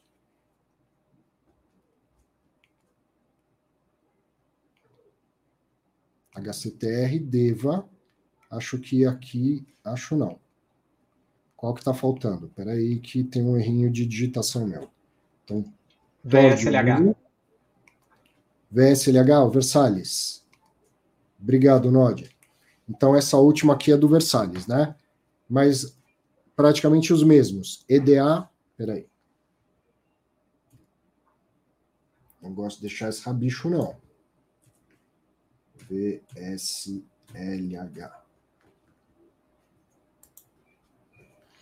EDA, Resort do Lago, Circuito de Compra, GPK e Van Holding. Então, cada um nas suas proporções e tal, o que não tem aí é quanto de reais, quanto de volume é cada um desses problemas. Depois volta a uma parte do fato relevante que o texto é praticamente igual em todos eles. A Simplifique Pavarini e a Vortex na qualidade de agentes fiduciários dos CRIs. Lógico que o fato relevante vai dizer qual que a Simplifique é agente fiduciário e qual que a Vortex é. Aí eu cortei essa parte, acho desnecessária. então, ambos os agentes fiduciários comunicaram ao mercado. Não é que eles são os dois de todas as séries, tá? Cada um de algumas delas. Ambos comunicaram ao mercado que tem contatado a emissora e sua área de RI acerca do inadimplemento do pagamento de juros e amortização dos CRIs vencidos no dia 20, solicitando esclarecimentos. E informaram também que a emissora convocará uma Assembleia Geral dos titulares dos CRIs para deliberarem sobre o não pagamento e as providências a serem tomadas. Então, primeiro a Vortex se pronuncia lá como administradora, agora como agente fiduciário, dizendo, ó, eu estou tomando as minhas providências, eu estou esperando, estou cobrando respostas lá da, da securitizadora, eu estou informando as gestoras, certo? E em todos os primeiros, em HCTR, DEVA 11 e Versalhes, exceto no do TORD, tinha também este complemento. No dia 23 do 3, foi publicado um edital de convocação de Assembleia dos Titulares do CRI Circuito de Compras, para o dia 10 de abril, para deliberar sobre, primeiro, aprovação ou não da concessão de waiver. Waiver é um perdão ao credor, certo? Não é um perdão, talvez não seja um bom nome, não é que é tudo ou nada, mas é a concessão de, de uma facilidade para o credor, abrir mão de algumas garantias, coisas assim. Então, aprovação ou não da concessão de waiver à devedora, no sentido de a securitizadora abster-se de decretar o vencimento antecipado das debêntures em razão do inadimplemento, e das obrigações pecuniárias devidas em março de 2023, bem como dos respectivos encargos moratórios no âmbito da escritura de emissão de debêntures. Ou seja, tem lá os tais covenants, e um deles é: não pagou, a debênture vence antecipadamente. Então não pagou, tem que pagar com atraso, tem que pagar com multa, com juros do caramba, e eu ainda posso é, decretar antecipadamente o vencimento do, da dívida que, que a securitizadora está fazendo? Chamando uma assembleia para que, item 1, vocês, credores do CRI, donos do CRI efetivamente, aceitam não exercer isso, aceitam não, não forçar o vencimento do CRI e abrir mão nesse momento de multa e juros? Essa é a, é a decisão número um a ser tomada na, na Assembleia.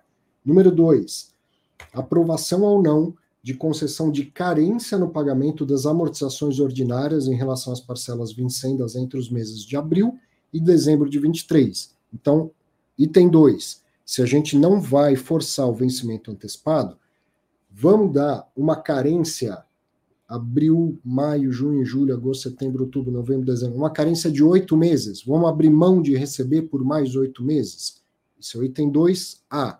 Item 2B, e, consequentemente, concessão de carência de principal e de parcelas da remuneração das debêntures e dos CRIs, vincendas entre abril e dezembro de 23, no montante correspondendo a 50, correspondente a 50% dos valores devidos a título de remuneração das debêntures e dos CRIs, observado que os valores compreendidos pelas referidas carências deverão ser incorporados ao saldo devedor das debêntures e dos CRIs nas respectivas datas de pagamento. Então, aqui é, é a famosa renegociação da dívida, rolagem da dívida. Então, primeiro, a gente tem direito a, a ir com tudo e fazer vencer antecipadamente tal.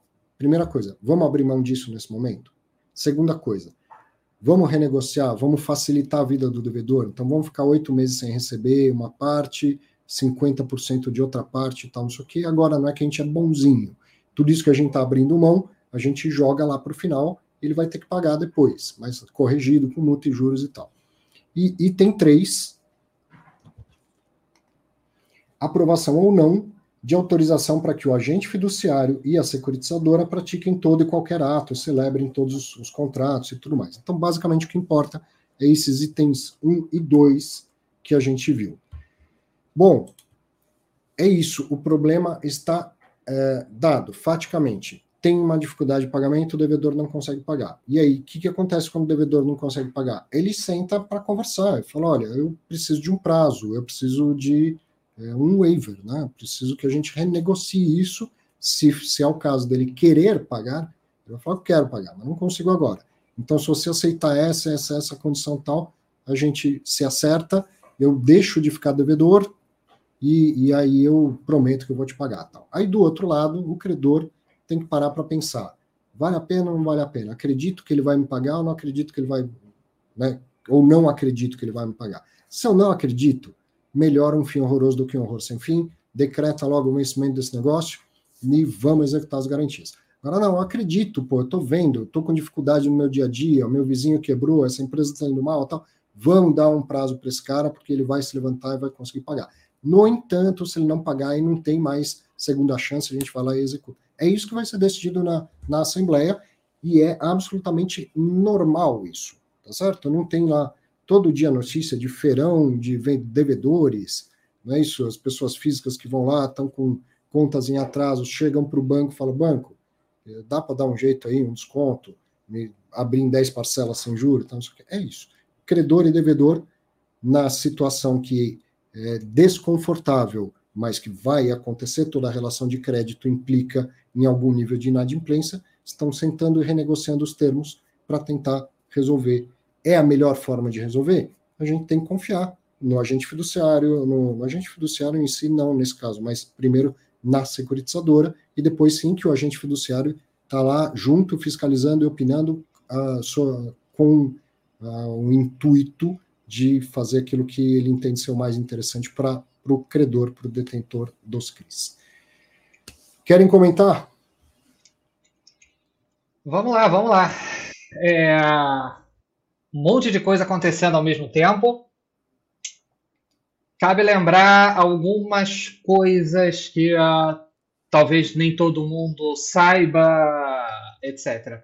A gente está falando de, de fundos de um mesmo grupo. Grupo, uhum. Fundos que são geridos por empresas que são parte de um mesmo grupo empresarial. Hectare, RCAP, Devan. São todos uh, gestoras separadas, com seus CNPJs e suas equipes em separado, mas que têm um grupo controlador em comum. Então, não, uh, uh, não são não são não são empresas que têm uma mera relação de sócios em um mesmo CRI ou coisa um parecida como. Aí. Não entendi, Picotô? Tem um conflito de interesses aí. Tem. Eh, não vou dizer um conflito, né? Porque teoricamente todos eles estão lutando pelo bem dos seus fundos. Essa é a teoria, é isso que se espera, é isso que os uhum. cotistas esperam, é isso que o mercado espera, etc, etc. Mas há, uma segunda camada de discussão que é esse entendimento dentro do grupo. Até porque é importante lembrar que existe um, existem, existem outros fundos que não estão aqui na live, porque tem menos de 10 mil cotistas, que também estão nesse mesmo Sim. embrolho, que a gente está falando do XBXO, que eu quase sempre, quando eu vou escrever, eu escrevo Xbox, porque é só uma inversão de letras. Então, se você tem o Xbox 11, que é um fundo que é sócio dentro do circuito de compras. Então, ele, uh, de certa forma, é devedor desses CRIs e é gerenciada por gestora do mesmo grupo. E é o Serra Verde, SRVD, se minha, minha cabeça estiver boa, SRVD11, isso. É, que também é do mesmo grupo e tem relação lá, é, é, é dona, ela é, ah, esse fundo ele é dono de 100% das cotas, da, eu acho que são ações, né, deve ser uma SA, né, do grupo GPK. O grupo GPK que entrou com ação na justiça para não pagar os CRIs de certos fundos, tem como seu dono um fundo cuja gestora também pertence ao mesmo grupo. Uhum. é. Gente, assim, se, quem, quem quiser olhar isso mais a fundo, sugestão. Pega papel e caneta e vai desenhando. Porque se você só ler, você não entende. Eu juro de coração, eu fiz isso. Eu peguei papel e caneta, botei aqui do meu ladinho, aqui do meu lado direito. Peguei uma canetinha e comecei a desenhar.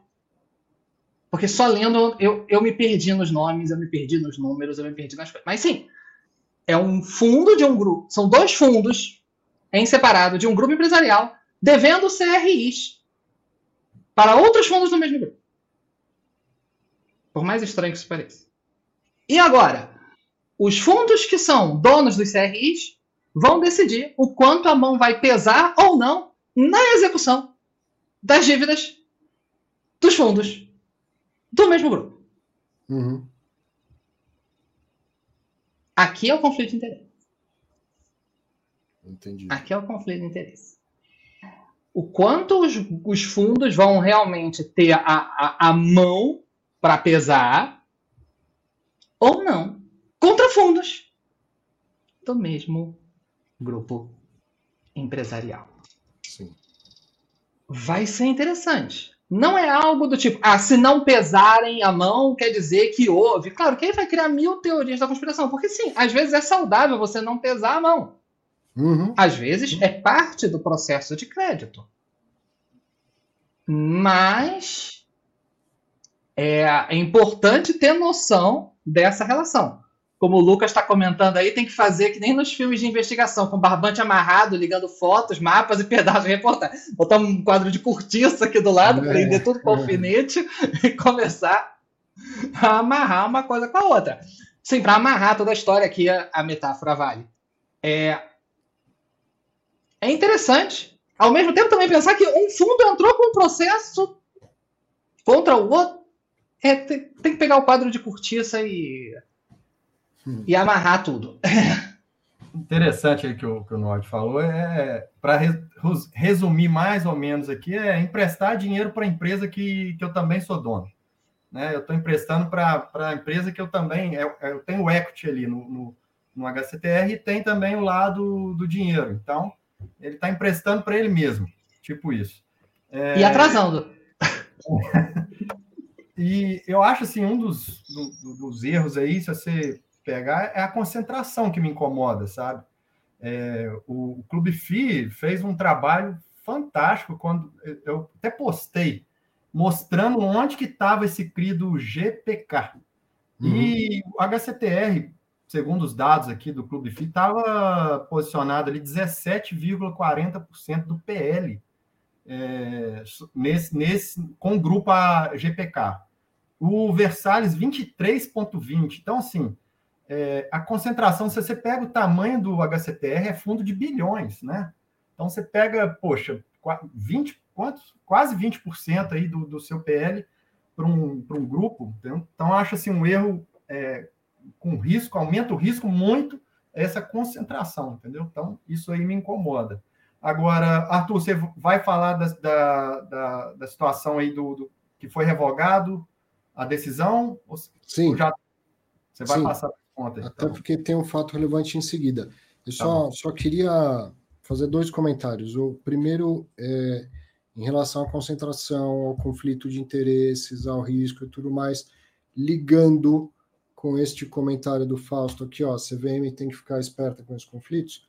Já- A CVM ela é esperta, o conflito de interesse precisa de aprovação na Assembleia, né? O fundo ele é yield, ele dá uma rentabilidade, dava uma rentabilidade muito superior à média do mercado. Ganhar dinheiro e perder peso nunca vai ser fácil. Nunca vai ser fácil. Então, tá lá, relatório gerencial, risco todo dado. Risco dado. Risco dado. Certo? Investiu nele, tinha que saber que um problema poderia acontecer com mai- maior probabilidade de, do que de acontecer em outros fundos muito menos arriscados, tá? Os tais dos, dos high grade. É isso, é isso. É a vida, não é o mercado financeiro. É o retorno ajustado pelo risco. Na vida a gente fala que é o custo-benefício das coisas. E no mercado financeiro é o retorno, é o retorno ajustado pelo risco. O retorno era muito maior, mas muito maior, não era? Era. O risco também era. Caramba. Tá? Ah, mas eu não sabia de nada disso. Não sabia porque não queria. Porque se tem conflito de interesse, teve aprovação em Assembleia Geral, tem relatório gerencial, tem live com gestor, tem um monte de gente falando dos riscos, tem um monte de, de analista não recomendando os investimentos. Então, risco dado, retorno dado, beleza, tudo certo. E a outra é, em relação, por exemplo, ao relatório do Clube FI, que foi realmente maravilhoso, mas uma coisa que eu faço questão de deixar claro para todo mundo. Então, o pessoal foi lá e achou, olha, o fundo tal tem 7% de exposição, o outro tem 3,24%. Não é que esses 7%, 3,27%, não é que um fundo, se um fundo A tem exposição de 5% no, nesses CRIs, ou seja lá o que for, não é que esses 5% vão virar pó, não é isso. Então, acabamos de ver a questão da, da execução das garantias e tal, todo crédito ele tem uma parte recuperável. A chance de você perder tudo, assim, do cara falar, não, não te pago, e você não receber nada, é só se você aceitou dar dinheiro sem garantias. Agora, se tem garantias, algum valor essa garantia tem. Tem um imóvelzinho dado em garantia, algum valor esse imóvel tem. Então, não, ninguém aí vai ver uma é, é, zerar a parte investida nesses negócios. Vai ter prejuízo? Acredito que sim. Acredito que sim. Embora a gente tá vendo aí os caras tentando renegociar, quem sabe as empresas se levantam e tudo mais. Eu acredito que vai ter prejuízo patrimonial para esses fundos, mas não é o total da exposição do fundo vai zerar. Não é isso. Sempre tem um recuperável. Arthur, você está falando aí da tempestade, mas teve o um momento da bonança. Você pega aqui. Teve, exato. Pagava 2,51. Exato. pagava 2,47. Ficou 2021 pagando 2, 2, 2, 2 alto e a cota chegou a incrível 170 e lá vai chuteira. Entendeu? Eu, pego, é, eu tenho aqui o gráfico aqui mais ou menos, e fechou a 160, lá em perto de 19, 20 ali. Então, assim, tem um momento do, de colher os frutos. Então, é, é, esse, é isso aí que você falou, justamente, é o risco-retorno. E estava muito claro, todo mundo sabendo aí, estava muito claro esse risco-retorno aí. Isso aí. Sim, e, uh, cabe, e cabe, uh, cabe, Cabe ressaltar que as pessoas, em geral, começam a falar de que ah, a CVM tem que vigiar esses conflitos na hora que dá errado. Quando está pagando bem, ninguém aparece para falar isso. É, e se a CVM ninguém aparecer, atuando, vão reclamar da CVM ainda. Exato. Por quê? Vamos lá. Sobre, todos esses, to, sobre todas essas operações cruzadas, sejamos claros. Do ponto de vista de cumprimento de regras, não há o que se questionar. Do cumprimento frio das regras, não há o que se questionar. Porque a aprovação de trans, transações em conflito de interesse tem que ser aprovada por assembleia e foram. E era público, estava lá no relatório. É, eu sei que a maioria das pessoas não leem relatório. Agora, isso não as isenta de uh, assumir o, o, risco de não ter lido.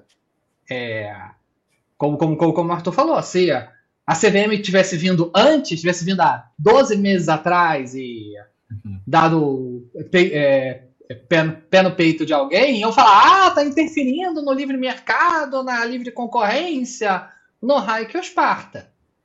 É, quando você compra a cota de um fundo imobiliário, é na saúde e na doença, até que você venda, né? até, que a, até que a boleto separe. Então, assim, é... Então, e tem isso, até que a boleto separe. O Leandro lembrou bem, você está lembrando, teve gente que comprou, pegou a bonança, vendeu e não tem nada do que reclamar. Certo? Tem gente que está carregando há muito tempo, pegou a bonança, agora está tendo uma desvalorização das cotas. Não esqueça de olhar para os seus rendimentos. Seu lucro, pelo menos, é menor, se você considerar tudo que já recebeu. E alguns, talvez, nem prejuízo estejam tendo, mas é, é esse o lance. Até que a boleta o separe, né? Como o Nod diz, a boleta de venda. A hora que você é, vender, acabou é, o casamento. Para que, quem não é tão antigo de mercado como eu e o Arthur, quando boleta, quando você compra ou vende, você, bol, você boleta aquela compra, aquela venda, você faz uma boleta da época do pregão Viva Voz, que era tudo no papel, etc, etc. Então, Arthur, para poder a gente não confessar a idade, até que o home broker os separe. Pronto. Isso, boa. Na saúde, boa. na doença, até que o home broker os separe. A gente não vê a idade aqui. E tudo mais. Arthur, só uma pincelada aqui. É, são mais de 210 mil cotistas. Cara. 10% Sim. dos investidores aí tem, tem o HCPR. Então, assim, aprenderam na prática o que, que é risco, o que, que é retorno, e, enfim. Mas, assim, é, a gente não está feliz, claro que não é, porque isso meio que queima o filme, vamos dizer assim, mas é que como você falou, o Nod também está colocando muito bem, estava dado, estava escrito, estava tudo claro, né? Estava dado o risco. é, desse fundo imobiliário. Bom, eu vou para o próximo aqui, que praticamente a gente meio que encerra esse assunto, mas não que é para a gente acabar. Tem mais tempo para a gente falar dele. Ó, que foi o do Banestes, Recebíveis Imobiliários, o BCRI. Tanto no dia 29, depois no dia 31, o fundo soltou dois fatos relevantes. Ele é administrado pela BRL Trust e gerido pela Banestes DTVM, tem 47.277 cotistas. No dia 29, ele informou ao mercado que ficou sabendo daquela decisão lá da Justiça do Rio Grande do Sul, dizendo que a, a devedora lá desse grupo Gramado poderia ficar 60 dias sem pagar o CRI e que a, a securitizadora não poderia executar as garantias do CRI. E aí ela está falando, em razão da exposição do meu fundo Banestes aos CRIs de tal e tal série, eu estou aqui é, dizendo para o mercado o que está acontecendo e que a gestora está buscando, tanto a administradora e gestora, veja o detalhe, ó, administradora e gestora estão buscando informações junto ao agente fiduciário dos CRIs sobre o caso e manterão os cotistas e o mercado informado. Então, esse foi uh, o, o fato relevante do dia 29. Depois, no dia 31, informaram que essa ação foi extinta, e eu já conto esse, esse caso todo aí, o passo a passo. Então, acabou esse negócio de não poder cobrar, é, de estar autorizado a não pagar a securitizadora e da securitizadora não poder executar garantia, isso aí acabou, porque o, o, a própria empresa desistiu dessa ação e a justiça extinguiu essa ação. Então, a gente conta o que aconteceu, e aí chegamos ao final, pelo menos essa semana, do, desse assunto. Então vamos lá.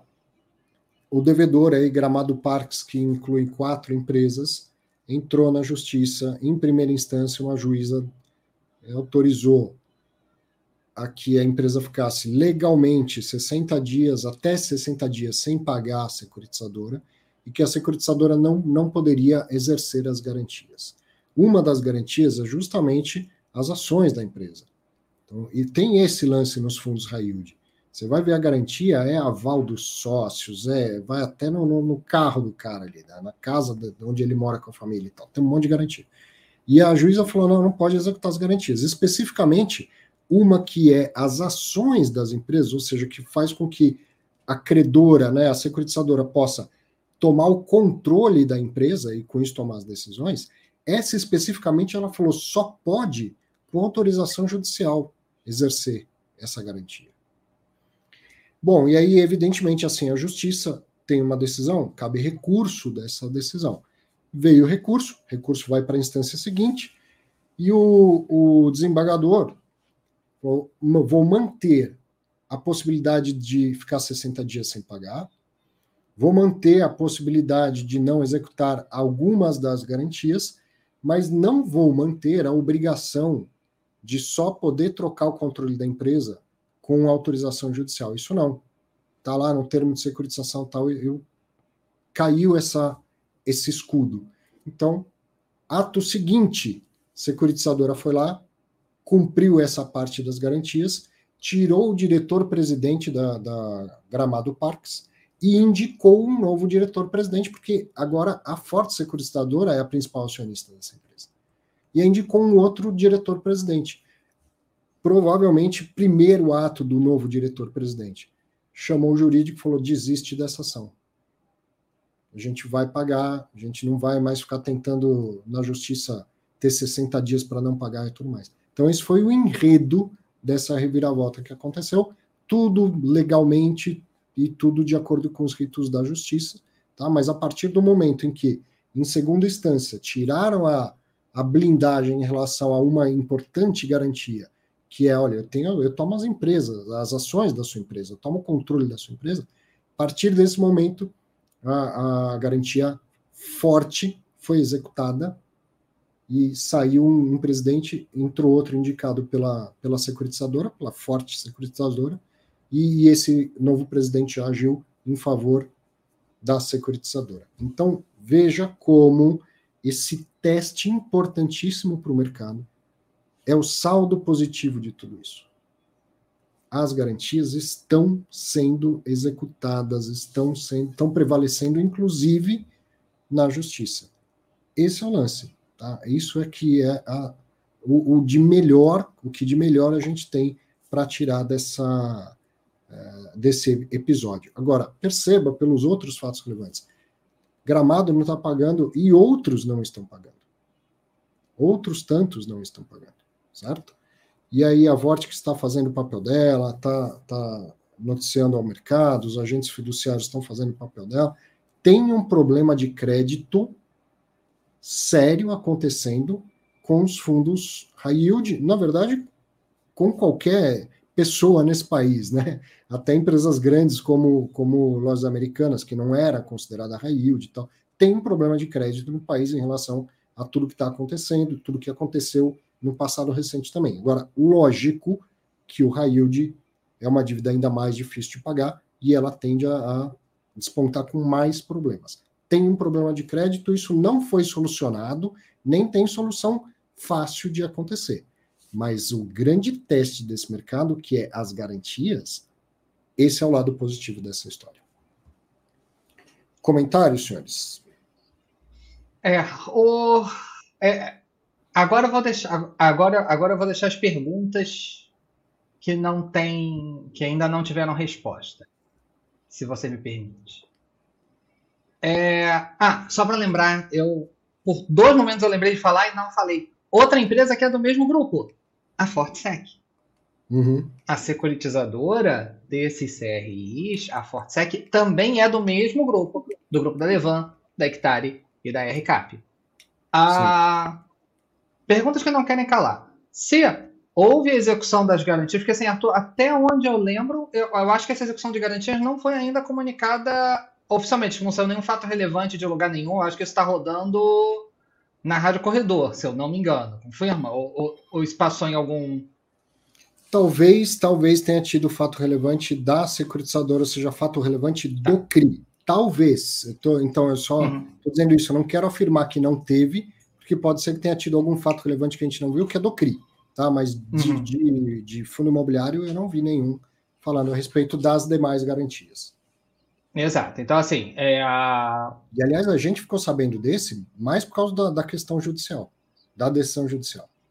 Sim, sem dúvida, sem dúvida. É, o, que a... o, o que a Vortex nos mostrou naquele fato relevante que envolve quatro fundos?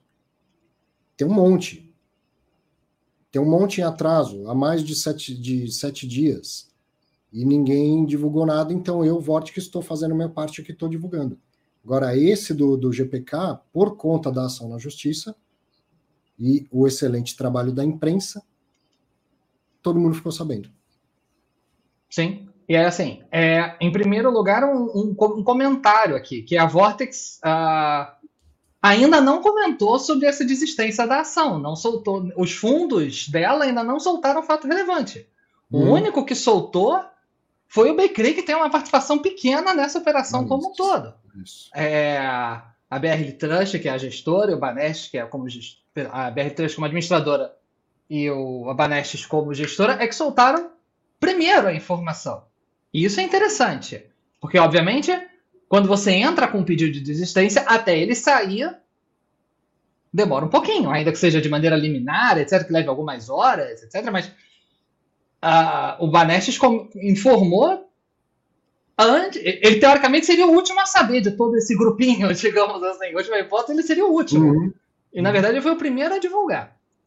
Se houve realmente a execução de garantias, é, essa, é, as cotas ou ações do GPK eram do Serra Verde. Então o Serra Verde ficou, perdeu suas garantias. Que ele era dono de 100% das cotas. Não é que assim, ah, tinha um percentual que o Serra Verde era dono e tinha um percentual que tinha um outro dono e isso é que estava alienado fiduciariamente ao CRI. É interessante entender como isso impacta o Serra Verde, porque afinal de contas então ele ficou o quê? Ficou sem garantia? É, agora os fundos vão passar a ser os donos da GPK, mas ao mesmo tempo muitos deles investem também no Serra Verde, que ficou agora valendo menos, porque perdeu seu praticamente único patrimônio. É interessante ver de novo esse emaranhado, é, como é que eles vão comunicar isso na segunda-feira, já a crítica por terem comunicado, só comunicarem na segunda-feira, já que a BRL3 teve tempo de publicar ainda na sexta-feira. Inclusive, eu estou até com, com o Clube FIA aberto aqui para ver se eventualmente alguém soltou isso no fim de semana. Até agora, todos esse, silentes. Esse é uma outra coisa que começa, ah, lembrei, eu também acabei de lembrar de algo que eu queria falar, por isso, Leandrinho, desculpa eu, eu passar na sua frente aí, que é o seguinte: somos todos aqui apaixonados por fundos imobiliários, eu vou mais uma vez defender essa indústria, o quanto esse negócio é sensacional, que é, cara, tem gente que, tá, que não pagou ainda, ninguém ninguém está sabendo. Não sabe se as garantias estão sendo. Não, não sabe, mas sai fato relevante. Alguém fala. Alguém fala. Sim. Tá certo? Tem um sistema... Às vezes alguém que nem está tão dentro da história, né? Digamos assim, alguém que não está nem. É. O mesmo em relação ao mercado de securitização, a meu ver, na minha opinião, tem gente que discorda. Fundo imobiliário é um instrumento de securitização, tá? Mas vamos, vamos lá. É, o CRI, que é claramente um instrumento de securitização, olha o quanto esse negócio está funcionando direitinho, um sistema de freios, contrapesos, uh, garantias, fato relevante, agente fiduciário, alguém vai lá e põe a boca no trombone. Não é que você que está assistindo fala, cara, acho que tem um monte de problema em fundo imobiliário que ninguém está contando para ninguém. Não é assim. Não é assim. Mesmo esses em que as gestoras estão se comunicando pouco, mas o administrador vai lá e fala: ó, eu vou até para que eu não me implique, até para eu me, me é, precaver de problemas no futuro com o regulador e tudo mais, ele vai lá e solta o fato relevante, todo mundo está sabendo. E estamos aqui discutindo. Né? Então eu continuo falando, essa indústria ela é segura. Quando, eu, quando eu falo que ela é segura, não é que você não vai perder dinheiro, isso não existe. A segurança não é de, de quer segurança, põe dinheiro na caderneta de poupança em menos do que 250 mil, porque a segurança da poupança é só FGC, mais nada. Agora, você não vai ter um problema e falar: meu dinheiro evaporou, desapareceu, nem estava sabendo de nada e pum, sumiu. Isso não existe no mercado financeiro em geral. Não existe. Tem um baita sistema fantástico de regulação, fiscalização e de transparência por fatos relevantes e tudo mais que não tem nenhuma outra indústria, nenhum outro mercado. É, e, e para concluir, para concluir, desculpa, Leandro, só, é, eu acho que a pergunta mais importante de todas aqui é quem viu a entrevista que eu fiz com o Lucas Elmor da Hectare três semanas atrás e com a, a Kátia da RCAP há seis meses atrás? Quem viu, comenta aqui do lado. Quem não viu, ó, só olhar no YouTube da Click Invest que eu fiz lá. E consegui fazer um ótimo jabá. Peguei bem o gancho. Obrigado. Até a próxima. É, é, Mas sim, fiz uma entrevista há um mês atrás, há menos de um mês atrás, com o Lucas Elmor da Hectária. Tá lá, e há seis meses atrás eu fiz com a Kátia da RCAP, que é a gestora do Tord, do Serra Verde, etc, etc. Quem ainda não viu, veja. Quem já viu, vai ver de novo, porque eu ganho visualização. Por favor, obrigado. vou, vou assistir, Noni, vou assistir. É, agora, é, o mais importante, eu acho, assim, que, que tá, a transparência que o Arthur está falando é fundamental e tá e rolou a transparência. A transparência, todo mundo sabe que o HCTR é um fundo high yield, ponto final. Não está ali ninguém enganado, tá tudo certo. O pessoal que compra HCTR, que compra Deva, que compra Versace, que compra, sabe que está correndo um certo risco. E se o investidor topa aquele risco, ok. Não é questão que é fundo ruim ou é bom, é não, é, é, depende do perfil do investidor. Se ele aceita tomar aquele risco para ter um rendimento a mais, quando estava tudo bem, todo mundo felizão. Agora deu um, um, um, pauzinho, vamos dizer assim, o pessoal já começa a dar uma, uma estressada, mas está sendo válido o que o Arthur está falando aí, que está vendo como que funcionam esses mecanismos de garantias, e está funcionando e está funcionando. Isso eu acho legal. Agora, mais se falar mais é, na questão macro, Arthur, a, a contração de crédito que está rolando tá gigante. Então tá. Qual que pega primeiro? Pega logo os que tem mais risco, né? Exato. É, você, é, pega lá o, o, os CRIs, né? Tem o, aquelas três modalidades de CRIs. O Nod fez uma live. Vou fazer mais um jabá para você, Nod. Você fez uma live falando sobre as modalidades de CRIs. Quer explicar aí para o pessoal?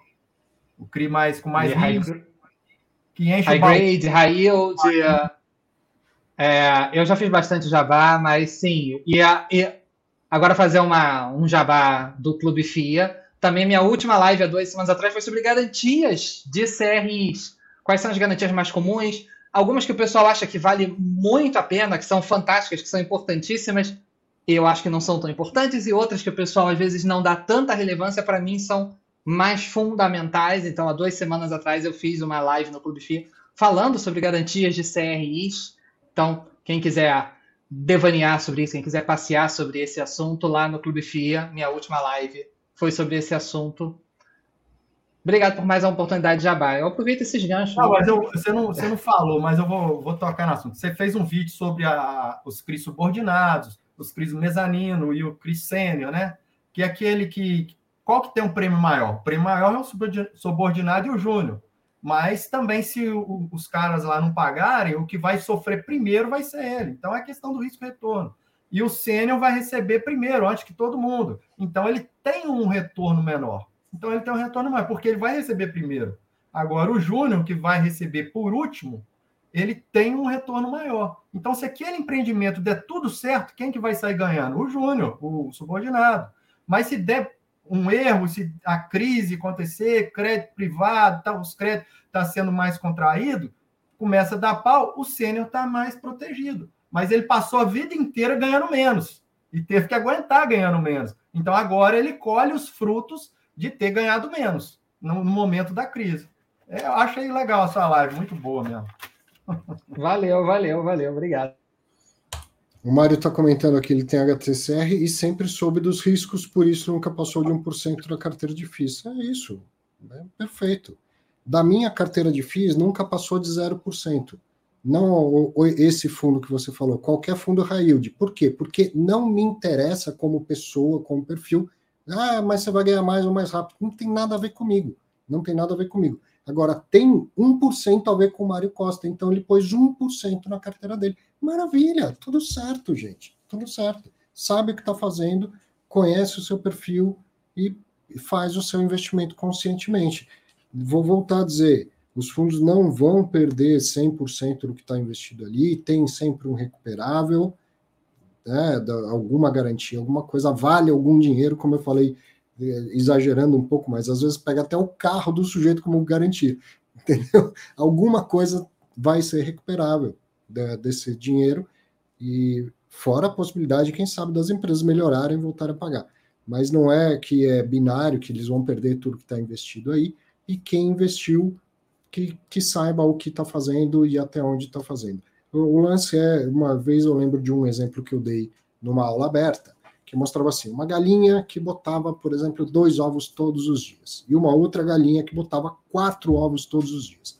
E você chegou com dinheiro para comprar uma galinha. Aí você cresceu o olho na galinha que botava quatro ovos por dia, né? Porque, pô, né? afinal de contas. E aí o vendedor chegou para você e falou: olha, deixa eu te contar uma história. Essa galinha que põe dois ovos por dia, ela tá saudável, ela tá forte. Nada me mostra que ela vai ter algum problema de saúde no curto prazo. Né? Vai viver o que uma galinha tem para viver e vai botar dois ovos todos os dias.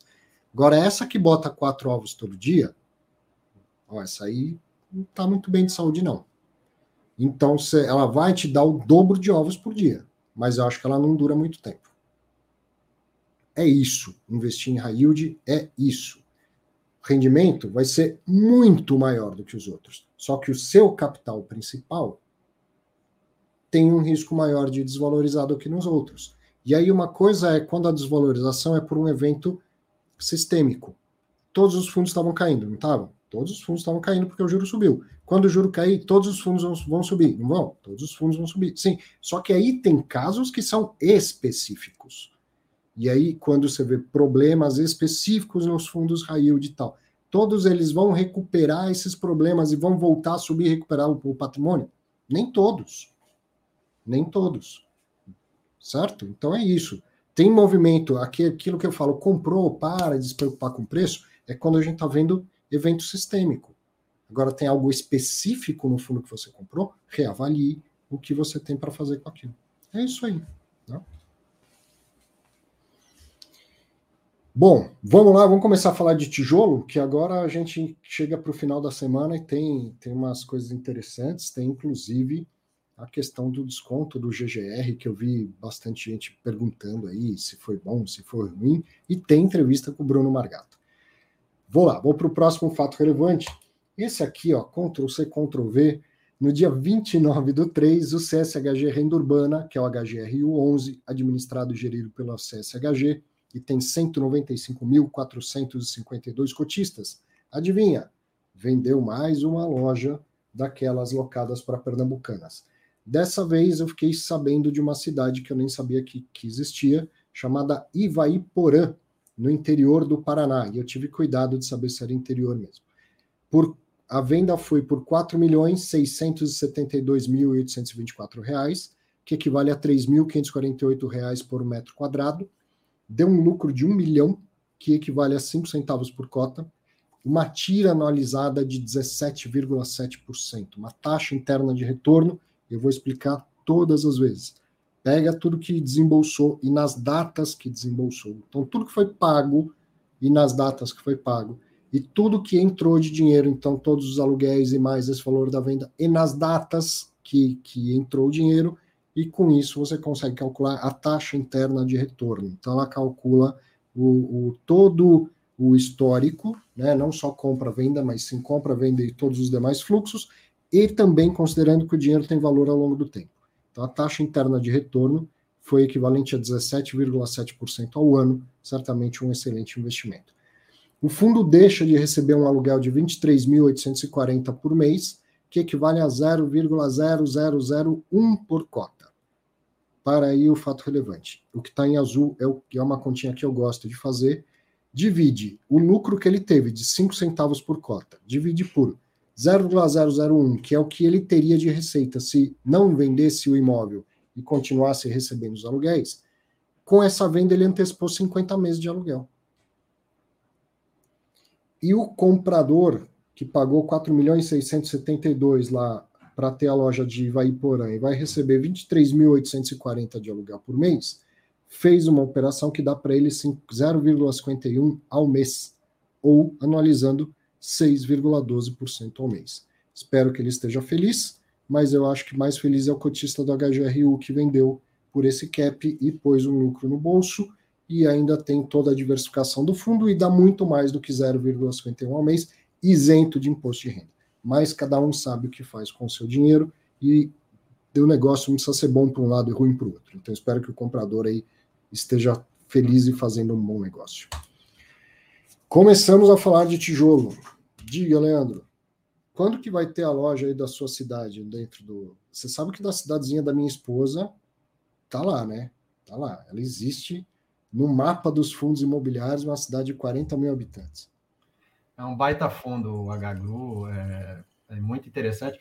Mas eu queria fazer uma observação, não do, do HGRU, mas vários fundos de gestão ativa que giram muito os imóveis. Não que o HGRU gire muito, mas tá, que, que alguns fundos dão aquela girada nos imóveis. Vendem, comprou um imóvel por 100 milhões, aí vai e vende por 200 milhões tem que distribuir aqueles 100 milhões. E ele só pode comprar os outros 100 uhum. milhões que ficou ali. Né? Sim. Só que quando ele vendeu, ele estava recebendo um aluguel de, sobre os 200 milhões, de um imóvel de 200 milhões. E uhum. agora, quando passar essa distribuição desses 100 milhões, que pô, vai vir gorda, vai inflar o rendimento e tudo, vai vir a realidade lá na frente. Ele vai começar a receber o aluguel sobre um imóvel de 100 milhões. Então, esse giro tem que ser feito assim. Por isso que eu acho que cada vez está mais importante, é muito importante saber escolher o gestor. Se o gestor faz isso com muita diligência, se faz Sim. isso gerando mesmo é, é, é, ganho para o fundo e não só maquiando, show de bola, beleza. Mas se for só para dar aquela miguelada para subir a renda e depois você ficar em apuros, aí complica, entendeu? Então, eu estou vendo esse movimento dos fundos de gestão ativa fazendo esse giro de carteira, meio que entregando já a inflação. Você concorda comigo que ele já entrega ali do imóvel, já entrega uhum. a inflação ali, aquela proteção que o fundo de tijolo te daria, que você não tem nos fundos de papéis, né? Então, tá, tá dando meio que uma papelada aí, vamos dizer assim, tá dando, fazendo essa, essa, essa, essa entrega de inflação. Eu não sei como que vocês veem isso, né? Não sei como que vocês pensam sobre isso? Bom, minha lógica é a seguinte: é, esses imóveis já estavam na lógica do HGRU de serem vendidos, né? Então, assim, já era parte da estratégia anunciada lá atrás. O, o fundo ele comprou um lote enorme de lojas, né? E a lógica dele desde o começo tem trocentas entrevistas do, do, do Margato, né? Que é o gestor do HGLG, para quem não sabe, Bruno Margato, grande Bruno, forte abraço se você estiver assistindo. É, ele disse, desde, ele disse claramente: eu vou, vou ficar, posso até ficar com os grandes, mas os pequenininhos eu vou vender. Até porque, para é, operar esse imóvel lá em Vaiporã, é, tem um custo. Tem um custo uhum. de viagem, de acompanhamento, de ter noção da região, que também é, é algo que às vezes não chega para a gente no varejo. Essa, essa ideia é, de que você tem que operar o imóvel, de que você tem que cuidar dele, você tem que fazer vistoria. Tudo isso é custo que o fundo tem, porque o gestor não vai viajar de graça usando as milhas do Smile deles. Ele, ele paga. Ele faça isso.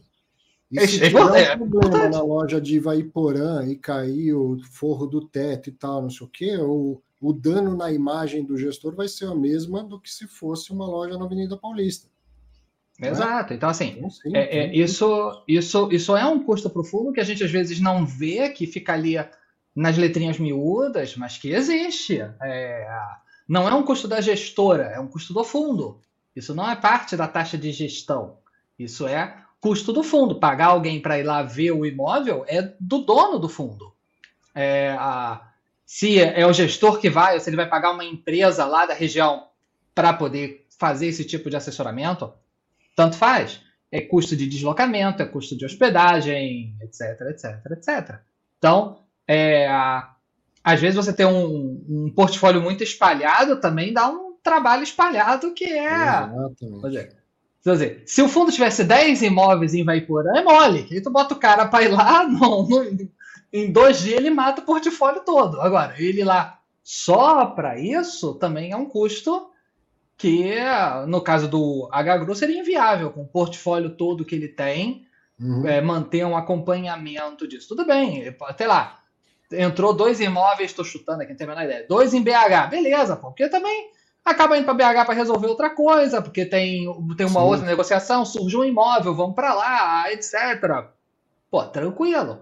É, agora, em Ivaiporã, nada contra o pessoal de Ivaiporã, meu, meu coração está todo com vocês. Mas, assim, é, do ponto de vista financeiro, tendo um só, e ainda por cima ganhando 17% de taxa interna de retorno, Sim. de uma atividade ilícita, porque nas ilícitas é fácil conseguir. Na lícita, conseguir 17 não é tão fácil. Então, assim, é, era parte da estratégia desde sempre. É, Algum dia eu ainda vou fazer uma conta da, da seguinte lógica: quanto o fundo já, quanto o fundo pagou pelo lote todo e quanto uhum. ele já recebeu de volta, incluindo lucro, etc. Uhum. Quase como sendo assim, quanto que está o preço de compra do portfólio Exatamente. que sobrou. A tendência é que ele esteja cada vez mais barato. No... Seguindo mais essa lógica, digamos assim, por mais alguns imóveis, daqui a pouco esse, esse portfólio vai ter entrado de graça na, na história, digamos assim. É, é, é, algo que eu penso em fazer uma planilha para acompanhar essas compras e vendas, que eu acho que vai ser divertido ver esse, esse resultado.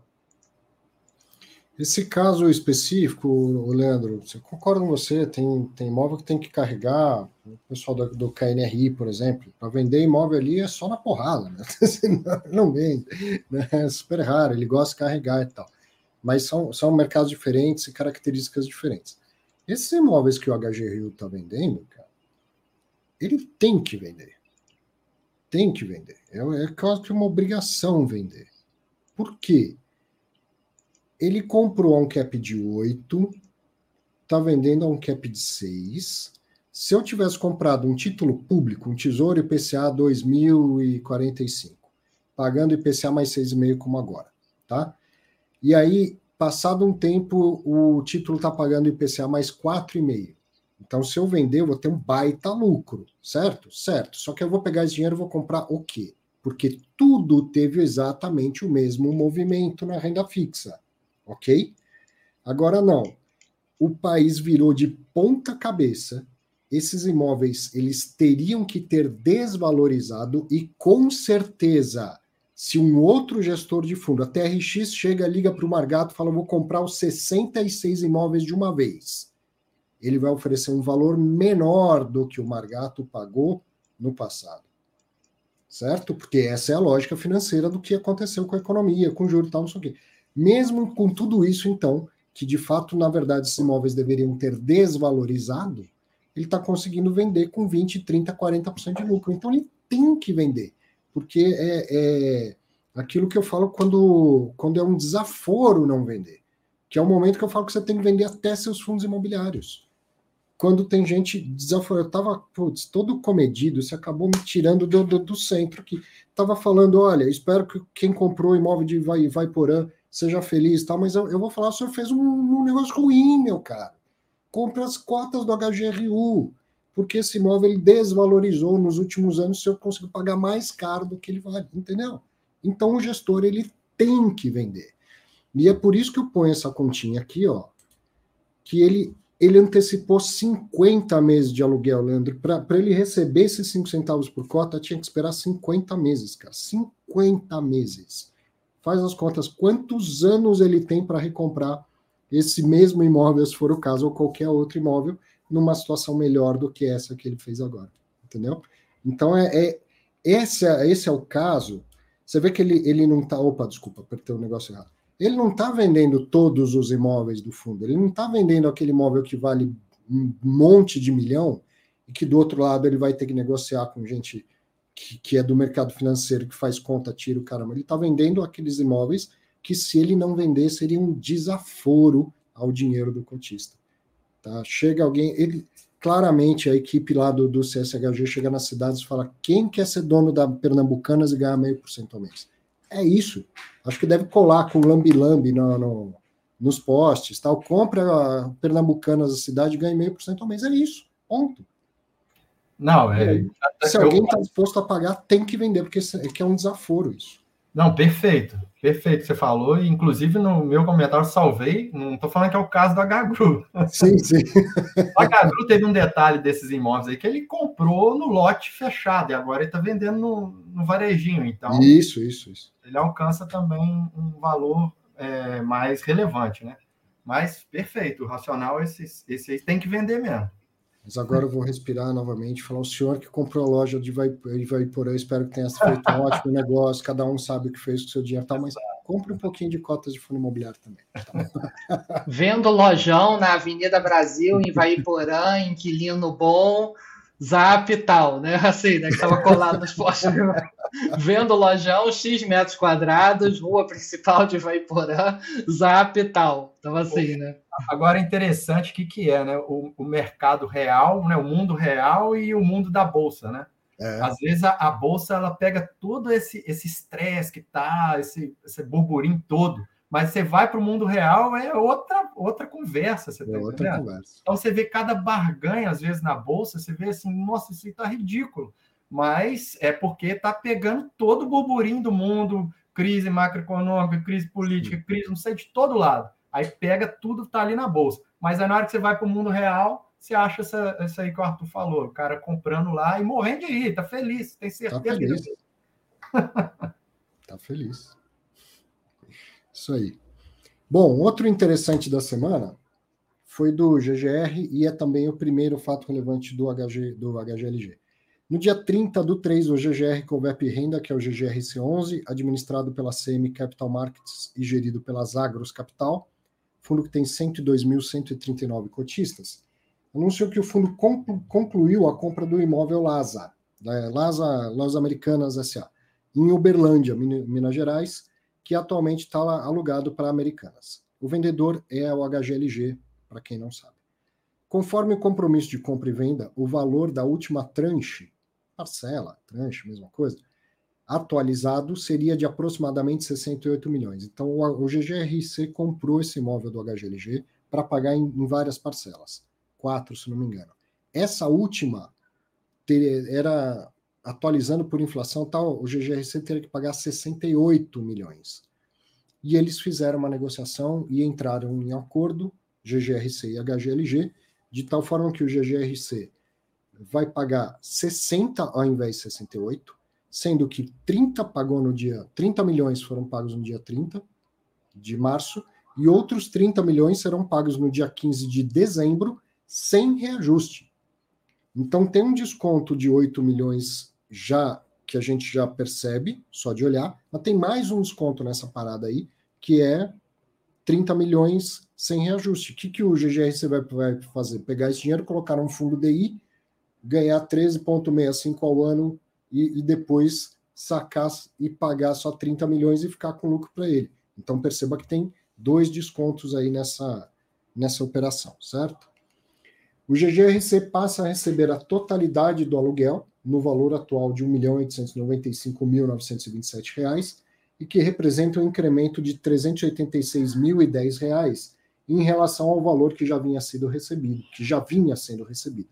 Então, esses 386 mil equivalem a 0,05 por cota.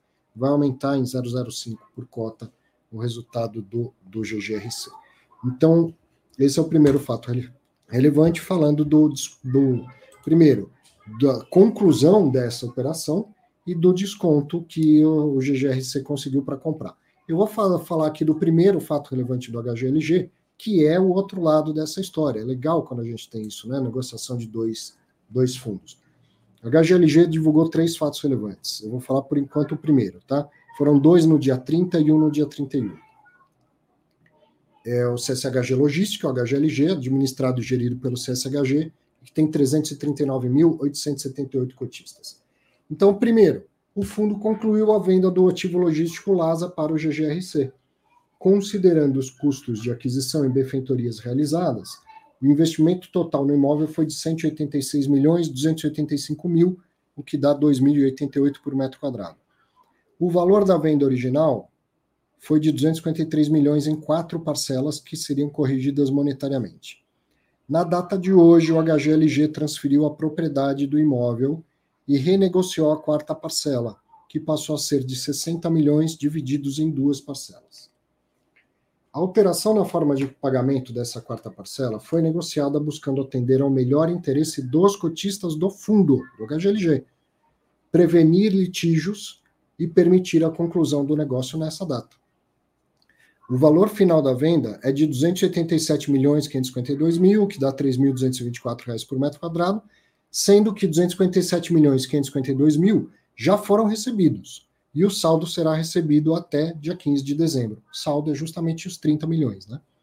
A operação vai gerar um lucro caixa de 101 milhões 266 mil, o que dá R$ 4,32 por cota, sendo que o lucro dessa parcela de 30 milhões recebidas hoje, entenda dia 30 do 3, é 0,37 por cota.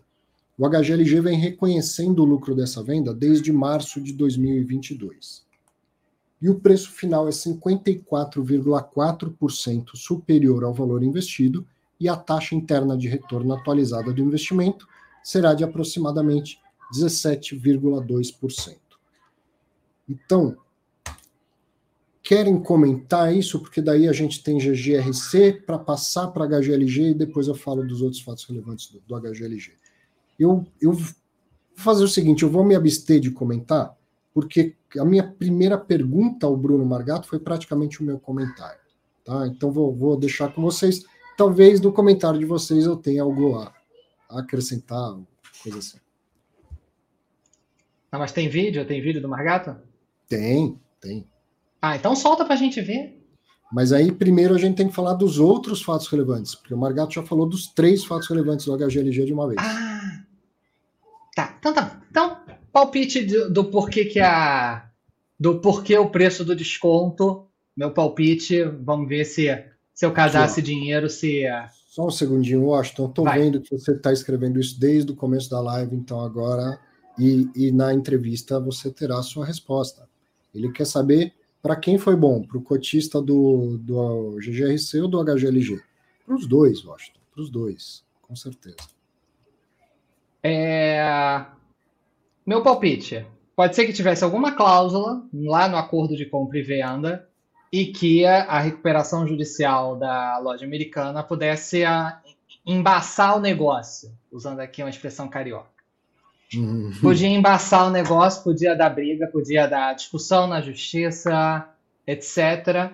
É, é, claro que é quase impossível você criar um contrato que vai amparar todas as possibilidades possíveis e imaginárias, e na época ninguém podia imaginar nem nas piores consequências que a loja americana estaria entrando numa recuperação judicial. É, então, talvez tivesse alguma coisa escrita lá que desse alguma brecha para omelar o negócio ou tornar isso um rolo judicial é, longínquo.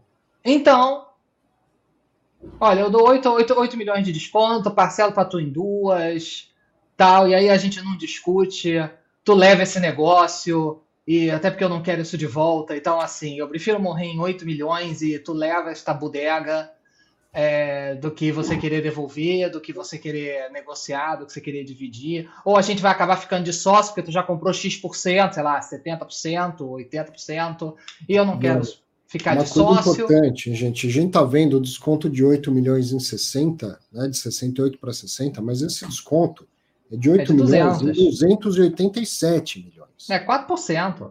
Nem 4%, na verdade. Da venda é 287 né? milhões. Exato, aquele negócio, cara, quanto tu quer pra gente não brigar? Quer 8 milhões? Tá bom. Vai embora. É Sim. mais barato do que eu vou pagar de advogado, do que vai queimar a minha imagem, etc. Toma aqui 8 milhões, vai ser feliz. Exato. Vai embora. Faz o teu que eu faço o meu e a gente se vê em outra negociação. Eu, esse é meu palpite. Quer comentar, Leandro? Depois. Isso, isso. Depois da, das entrevistas. Mas é, é isso. É bom para o cotista do GGRC, resolve o problema, compra o imóvel. Imagina quantos cotistas do GGR entram em contato com a RI perguntando o imóvel da Americanas, o imóvel da Americanas. E com o acordo que existia até então, até que o GGRC não pagasse tudo, ele, ele quem fazia a gestão do imóvel era o HGLG. Aí o pessoal do GGRC ficava ligando. Lembra telefone sem fio de antigamente, aquela coisa toda? Então, cara, vamos resolver esse negócio quanto antes. Né? É isso. Então, eu vou falar dos outros fatos relevantes e do, do HGLG e depois a gente vê a entrevista com o Bruno Margato. Vamos lá. Tá, o HGLG, CSHG Logística, tem 339.878 cotistas. Vamos falar do segundo fato relevante no dia 30, que foi em relação ao GTIS, que acho que é o principal fato relevante da, da semana aí do, do mercado, né, do tamanho da operação. Então, o conselho do GTLG, e para quem não sabe ou não se lembra, na semana passada o HGLG anunciou: olha, tenho a intenção de comprar o patrimônio desse fundo GTIS, que são quatro imóveis e tal, só que e ainda tem muita água para rolar, muita coisa ainda será divulgada em próximos fatos relevantes. Então, até semana passada a gente sabia que o HGLG tinha intenção de comprar o GTIS, GTLG 11, não só a intenção, que tinha enviado uma proposta para os cotistas.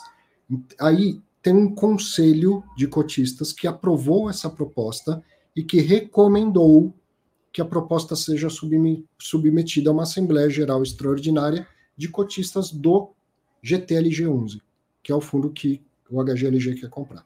E aí, então, agora o HGLG está dando muito mais detalhes sobre essa operação. Então, qual é a estrutura da operação? Primeiro, o HGLG ele já tem 14,22% do patrimônio. Ele tem cotas que representam 14,22% do GTLG. Ele já é um dos grandes cotistas desse fundo. Portanto, o fundo vai ser cindido em dois, retirando essa parcela de cotas que, pertence, que já pertence ao HGLG. Acho que eu errei na, na, na escrita aqui. Lógico que o HGLG não vai comprar o que já é dele. Então ele está falando, como eu já tenho 14% do patrimônio desse fundo, vamos cindir ele em dois. Um fundo é, vai ter 14,22% do patrimônio do GTLG, a gente dá qualquer outro nome, e esse, as cotas desse outro fundo serão totalmente minhas. Então tá certo, essas cotas do novo fundo pertencerão todas ao, HT, ao HGLG sem eu pagar nada por isso, porque afinal de contas já são as minhas cotas, tá? Daí sobra 85,78% do, do, desse fundo original que foi cindido em dois. Esse outro fundo, então, que vai ter 85,78% do tamanho do, do que existe hoje, ele é bastante alavancado.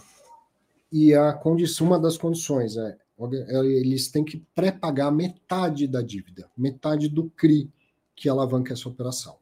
E aí, feito isso, o HGLG compra a totalidade das cotas desse fundo e assume toda a dívida toda a dívida que já foi diminuída pela metade, como uma das condições para que o, o negócio vá para frente, certo? O preço base dessa negociação é de 1 bilhão 374 milhões 937 mil 119 reais e 84 centavos. Isso é 100% do fundo e das obrigações do fundo, das cotas, do patrimônio e do, daquilo que o fundo deve para terceiros. O HGLG vai comprar 85,78% disso. Então, é equivalente a 1 bilhão 179 milhões 421 milhões 176 mil e 41 centavos. O pagamento vai ser 869 milhões 458 mil 471 reais e 8 centavos. Ele vai pagar mesmo e 309 milhões 962 mil 705 reais e 33 centavos não é que ele vai pagar, mas ele vai, eh, vai assumir dívidas do fundo. Então, eu compro 869 milhões e recebo junto a obrigação de pagar mais 309. No total, você soma as duas coisas. Esse é o tal do Enterprise Value que o, o Carras comentou na semana passada ou retrasada, quando deu entrevista aqui para gente. Você compra uma, um ativo, mas esse ativo vem junto com uma obrigação. Então você soma as duas coisas.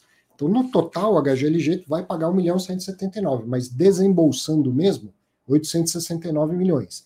Os outros 309 é dívida que ele vai assumir e vai passar a ser o responsável pelo pagamento dessa dívida. Como que ele vai pagar? 350 milhões em dinheiro. E ao receber essa grana, o GTLG obrigatoriamente, esse dinheiro está carimbado, obrigatoriamente tem que pegar esses 350 milhões e pré-pagar metade do saldo desse CRI. Então, vamos dizer aqui que o CRI é o dobro de 309 milhões, certo? O dobro disso. O, HGLG vai assumir 309 porque vai, vai assumir metade. Ele dá 350 milhões em dinheiro, os, quem vai receber, que é o GTLG, obrigatoriamente tem que pegar esses 350 milhões e pré-pagar metade da dívida atual. E 829 milhões 421 mil poderão ser pagos com novas cotas do HGLG, caso a emissão não capte todo o valor necessário. Então está dito lá com todas as letras, vai ter mais uma nova emissão de cotas do HGLG. Vai acontecer. E aí você é cotista, você vai ter primeiro, vai receber lá o seu direito e preferência. Quem exercer entrou dinheiro no fundo, o HGLG pega esse dinheiro e paga para o GTLG. Não deu o dinheiro total, o GTLG vai receber em cotas. Então, na prática, na prática, vai ter uma troca de imóveis por cotas. Quem hoje é cotista do GTLG vai, vai trocar as suas cotas e, consequentemente, seu patrimônio por cotas do HGLG. Tá? A maior parte do recebimento vai ser em cotas do HGLG. Premissas para que a operação aconteça. Um, não há contingências ou passivos não informados. Então, isso é, é uma, uma declaração pública, praticamente um compromisso do HGLG. O que tem de dívida é isso.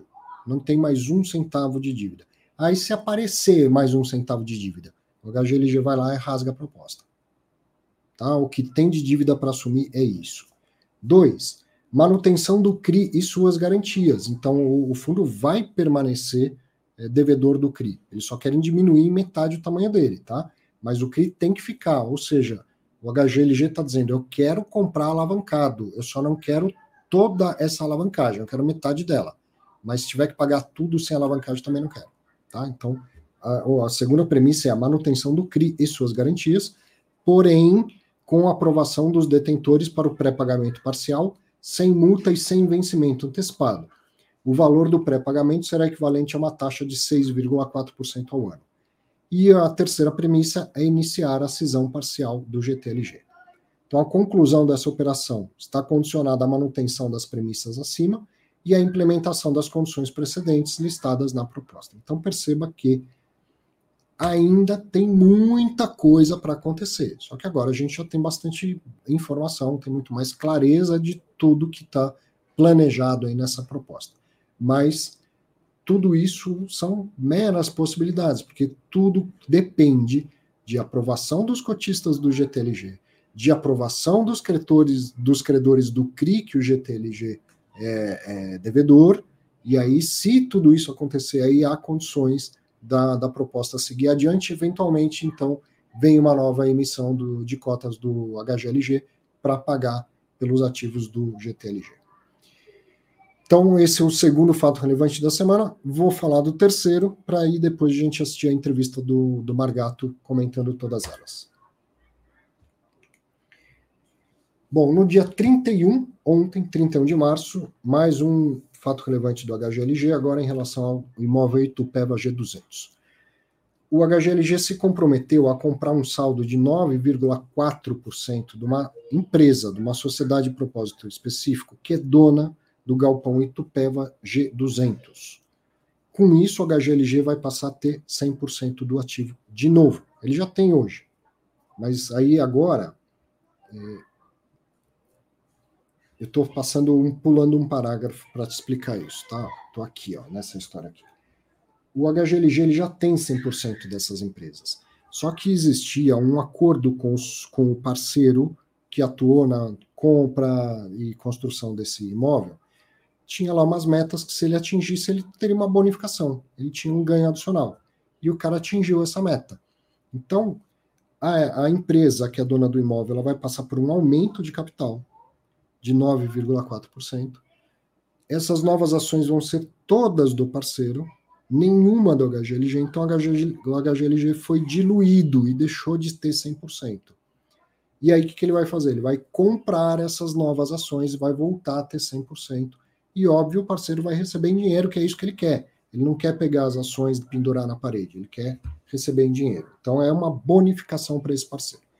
O preço que o HGLG vai pagar por isso é 18 milhões 130 mil, que é, equivale a 2.141 por metro quadrado, que é exatamente o preço de custo da construção desse galpão. E o, o HGLG comprará essas novas cotas e, e, vai dissolver a SPE, vai ficar depois dono só do, do galpão mesmo, né? É, isso, como que ele vai pagar? O preço pago pelo fundo vai ser 4 milhões já foram pagos no dia 31, mais 4 milhões serão pagos quando tiver a escritura dessa operação, mais 5 milhões serão pagos 60 dias após a escritura, e 5 milhões e 130 serão pagos até o dia 5 de dezembro de 2023. O fundo e o mesmo parceiro seguem desenvolvendo outros dois galpões no, no terreno do HGLG e Tupéva, que são respectivamente o, o G300 e o G400. Então, esses foram os três fatos relevantes do HGLG. Se prepara, pega pipoca, o amendoim, que tem uma conversa de quase 30 minutos agora com o Bruno Margato. Afinal de contas, eram três fatos relevantes para ele, ele comentar. Afinal de contas, o Margato adora dar essas entrevistas, participar do Fatos Relevantes e, e esclarecer a você que está assistindo, né? Dar mais informações para você, então ele se empolga mesmo, e se empolga tanto que toda vez tem algum pipoco na entrevista, no sentido de que acaba a bateria do fone, acaba a bateria do telefone e tal. Então, dessa vez, é, tá, duas vezes tocou o telefone dele e a tela ficou preta por um tempo. Eu aqui, muito mal e porcamente, eu consegui cortar esses trechinhos. Eu deixei, você vai perceber que deu problema. Aí você não vai ficar esperando 30, 40, 50 segundos para voltar, tá? Você vai perceber onde estão os cortes. Mas eu cortei só para a gente não ficar esperando à toa. Vamos lá que eu vou colocar aqui a, a entrevista com o Margato no ar.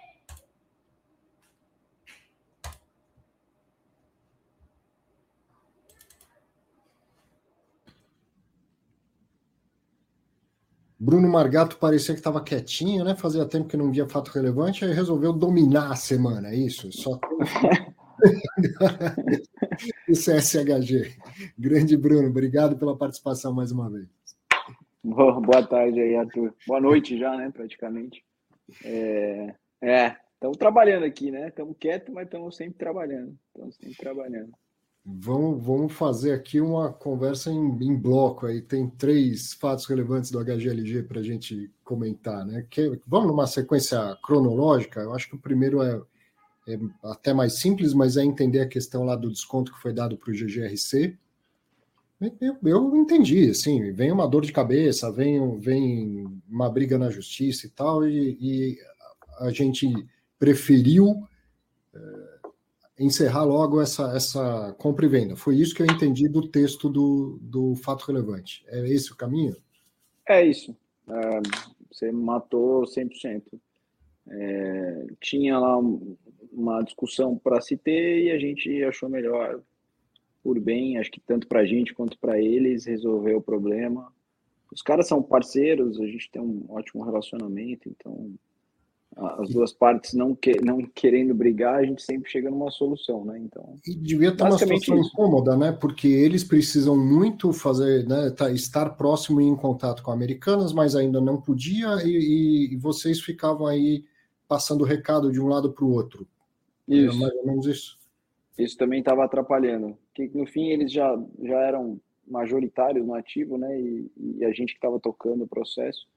Então, também desse jeito a gente sai do, do meio, né, vamos dizer assim, uhum. e eles tocam com a estratégia deles, do jeito que eles acharem que tem que fazer, e não precisam mais nem não precisam mais da gente e a vida que segue e sem nenhum tipo de problema para nenhum dos dois lados. Então, acho que a solução foi bastante adequada para todo mundo. Obviamente, é, quando tem uma negociação, você tem que abrir mão de alguma coisa, não tem jeito. Uhum. É, a gente achou que foi uma conta positiva para o nosso cotista aqui, é, que era melhor colocar o dinheiro no bolso do que ficar brigando. Mesmo, eventualmente, a gente tendo é, razão, vamos dizer assim, se é que é essa a palavra correta, é, é, a gente achou melhor resolver. Tá? Basicamente é isso. Então, tem um desconto nominal de, de 8 milhões na última parcela, mas que se a gente considerar o tamanho todo da operação, é coisa de 2% mais ou menos esse desconto, se não me engano. É, mais ou menos isso. isso. E... É, a gente tem um desconto da inflação do período, basicamente, né? Porque no nominal a gente praticamente não mexeu nada, tinha uma inflação desse período, né, dessa parcela, que a gente deu um desconto razoável, e mais um, um, um parcelamento, né? Vamos dizer assim, para ele pagar em duas parcelas. E aí um desconto que eu falo a valor futuro, que é não, não corrigir o IPCA até o final do ano. Mais esse descontinho, exato. Sim. Então, são, são dois descontos de fato. Mas que mesmo é. assim, acho que está bem, tá bem endereçado para os dois lados. Eu falo, tem um a valor presente, né? E tem outro a valor futuro, que é quando você vende parcelado e deixa a parcela sem, sem correção. É. Mas é isso. No total, eu vi lá o, o resultado, uma tira ainda super expressiva e é algo que fica drenando aí a atenção né, da, da equipe, tempo da equipe. E cês, é, a gente tem muito, muitas outras coisas para falar aqui, fora tocar tudo que está acontecendo no. no Exato. Ah, e, e para a gente também, querendo ou não, é 30 milhões no caixa, é, que, que eventualmente não teria, ter que brigar para ir atrás desse recurso, que sabe-se lá Deus quando ia acontecer. Então, é, justiça no Brasil tanto pouco complicado. Sim.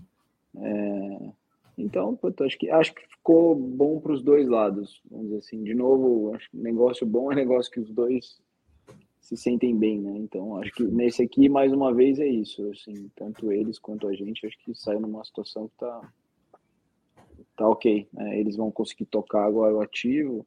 A Americana está pagando o aluguel, né? Por uhum. hora, eles estão usando o imóvel, então não é que tem um problema lá, pelo contrário, o imóvel continua sendo um imóvel AAA, isso bem localizado, numa boa região, é, que infelizmente tem um problema com o locatário, mas tudo bem, locatário vai e vem, né?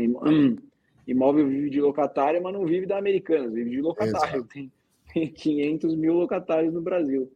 É, se não for ela, será outro e tudo bem. É, segue Exato. a vida. Bom, então virando a página, acho que, que o mais complexo do, dos fatos relevantes foi o do, da compra do, do GTLG, né? E Isso. assim, é, é uma operação grande, o fundo é bastante alavancado, parte dessa alavancagem vem parar dentro do, do HGLG. HGLG. E aí, ontem eu, eu fiquei, eu me debrucei sobre esse fato relevante. Eu, eu entendi, em, em termos gerais, só não entendi muitos detalhes da, da, da questão do, da alavancagem. Né? Mas, assim, vi que o, o, o HGLG ele já é dono de quase 15% do fundo e ele não vai comprar o que é dele. Então, a primeira operação é cindir esse fundo e tirar da parte né, do que existe lá, a parte que já é do, do HGLG. Perfeito, isso.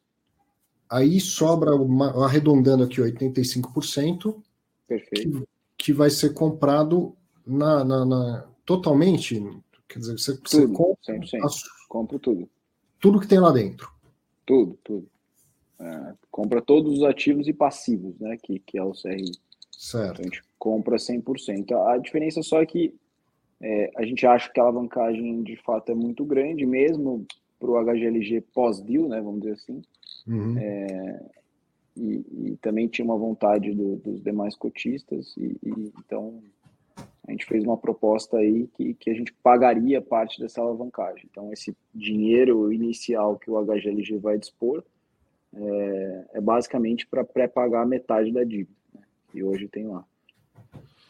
E aí depois sim a gente faria a transação com alavancagem vindo, mas aí uma alavancagem bem menor, que aí na composição final a gente ainda fica numa alavancagem bem, bem tranquila dentro do HGLG, né? Que é o que a gente se preocupava e, e gostaria. Então, é, acho que desse jeito ficou uma transação saudável para ambas as partes, né? Vamos dizer assim, é, os cotistas do GTLG é, ganham em liquidez, né, muito, ou seja, eles uhum. vão fazer parte agora de um portfólio muito maior, é, do maior fundo de logística do mercado, com segundo maior em número de investidores, que tem uma liquidez bastante razoável é, em bolsa, trade aí 6, 7 milhões dia. É, então, é e, e, de um fundo também que está performando super bem, né? O ano passado, Sim. o HGLG nos últimos 12 meses, pagou quase 12% de, de, de dividend yield, é, sendo que o GTLG pagou bastante menos que isso. Então, é, tem um retorno esperado talvez melhor é, em termos de dividendo, já de curto prazo, né? É, tem uma liquidez melhor e para o cotista do HGLG, no pós-deal, é, tem uma transação que agrega muito em termos de qualidade de portfólio. Né? Uhum. Qualidade, o HGLG, na minha visão, tem um portfólio muito bom, mas o GTLG são quatro ativos AAA, né? São quatro ativos muito bons, muito bem localizados. Que eu acho que assim, a gente aqui, quando vê o portfólio do HGLG, já falei isso algumas vezes aqui, é, a gente quer ter uma parte desse portfólio mais a risco, que é os desenvolvimentos que a gente está fazendo, que é algumas compras que a gente faz é, mais oportunísticas, tipo essa da Lasa, né, que a gente comprou já numa visualização de, de vender em algum momento do tempo, entre outras, que a gente já fez a venda, inclusive. É, tem, inclusive, outra transação que a gente está olhando aqui, que é, segue muito essa linha também. É, e tem a maior parte do portfólio, que é um portfólio perene, né, um fundo de renda. Sim. São coisas que a gente está olhando para médio e longo prazo de fato, que são coisas que, que estabilizam o portfólio. É, e a gente vê no GTLG uma boa oportunidade desse tipo. Né? Talvez a gente não está entrando no melhor yield, acho que hoje tem coisas de fato mais atrativas em termos de retorno imediato. Né? Assim, eu consigo comprar hoje galpão a 10% de yield, tem alguns. Uhum. É, mas não tem na qualidade que tem o GTLG. É, eu, eu, peguei aqui o relatório gerencial do, do GTLG e, e, aí até já tinha mostrado semana passada, mas a gente tem aqui, dá para ver pelas localizações, né, também, e os, os ativos, ativos em geral novos, né? Sim, todos construídos aí nos últimos 10 anos, bem construídos pelo pessoal da, da GTIS, que fez um excelente trabalho, é, tanto que a gente já era investidor do fundo, Agora, o, o fundo tinha uma alavancagem importante e estava prejudicando um pouco o curto prazo do fundo, né? Então, é, de novo, acho que aqui é uma transação, sempre o que a gente busca aqui é o ganha-ganha, né? Então, é, acho que é bom para todo mundo. Né? O pro HGLG é muito bom, que consegue um, um portfólio grande e, e, bom que dá essa maturidade aí para o fundo para os próximos anos, olhando médio e longo prazo de novo. É, e para o GTLG também tem as suas grandes vantagens, que é essas que eu já citei. Então, uhum. de novo, a composição das duas coisas eu acho que é muito positiva para os cotistas dos dois lados. Então, acho que a gente encontrou uma maneira de fazer uma, trazer uma solução para todo mundo que fosse muito positiva, é, de, tanto para o cotista do HGLG como para o cotista do GTLG. Então, a proposta é, basicamente foi endereçada dessa forma. A gente estudou bastante aqui, obviamente foi um negócio que levou bastante tempo é, para a gente de fato trazer uma solução que fosse boa para todo mundo. Então, acho que basicamente é isso aqui. Então, eu vou te perguntar um pouco mais sobre a alavancagem. Uma coisa que eu fiquei confuso é: o fundo tem obrigações a pagar, ele tem parcelas a pagar por esses imóveis e mais um CRI, ou é tudo concentrado no CRI? Essa, essa... Não, é tudo no CRI. Não, tudo, tudo no, CRI. Tudo no CRI. E esse CRI, é pelo que... que eu entendi, pelo fato relevante, ele tem custo de IPCA mais 6,4, é isso? 5,9. É... 6.4 é eventualmente a, a, a, aí tudo isso vai ter que ser aprovado, tá? Não, não, tem nada cravado aqui ainda, isso é uma proposta de novo.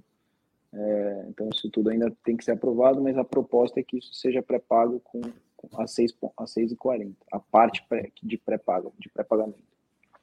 Entendi, entendi. Como se você estivesse recomprando a valor de mercado, até abaixo de valor de mercado, se fosse hoje, né? Mas é um pouco isso. acima do valor de, de emissão.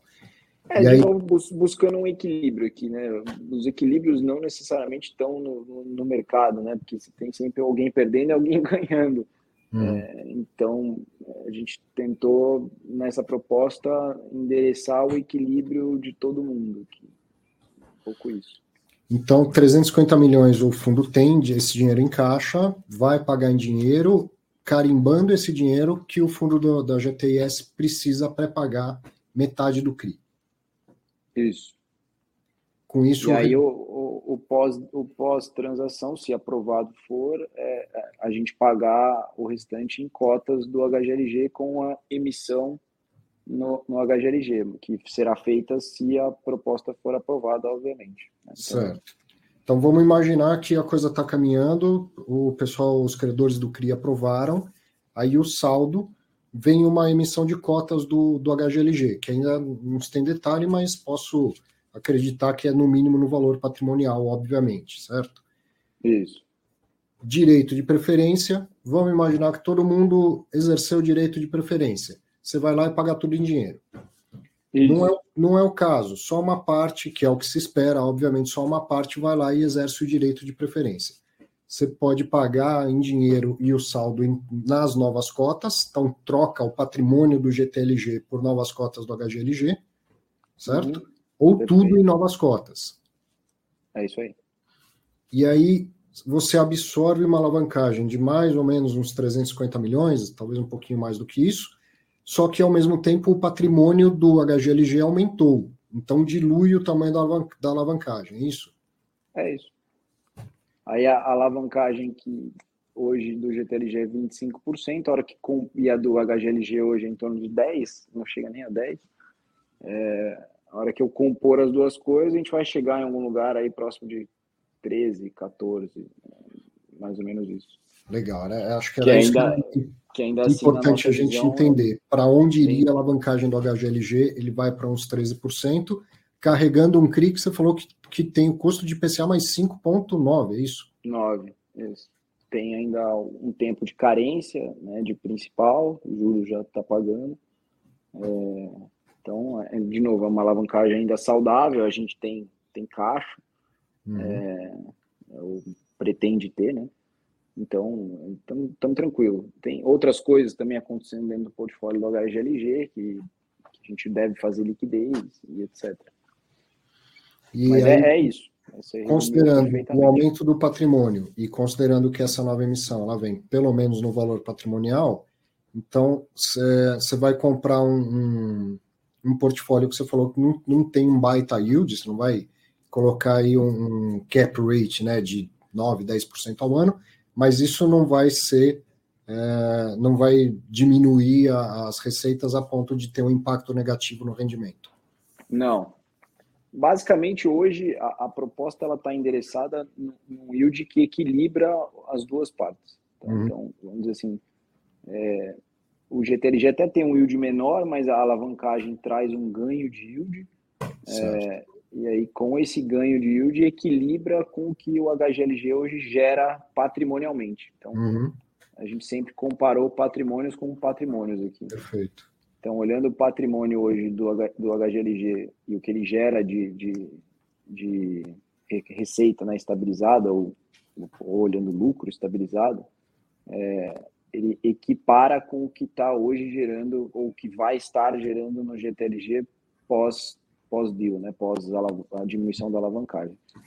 Então é exatamente isso que a gente mirou para equilibrar e, e, e é, pós-deal a geração de caixa é a mesma, uhum. é, óbvio, aí eu aumento um pouquinho a minha alavancagem, é, mas eu, eu, diminuo talvez um pouco da geração futura lá, futura do, do, do fundo, porque eu estou comprando um deal alavancado e que tem uma, vamos dizer assim, ele está mais alavancado do que o HGLG, então é, não sei se você pegou essa sensibilidade, mas Sim. ele 25% contra 10, ou seja, eu gero esse aqui ele gera um pouquinho mais por conta da alavancagem do que o HGLG, porque o HGLG também tem esse ganho hoje por conta das alavancagens também serem baratas, a gente gera um pouco de, de receita pela alavancagem ser baixa, né?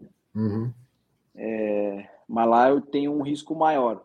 Então, esse risco eu estou tomando. Tá? O HGLG, de fato, está absorvendo isso. É, ou seja, eu vamos tô comprando um pouquinho mais caro do que seria, mas a gente acha que é, a qualidade do portfólio justifica e muito o que a gente está fazendo. Tá?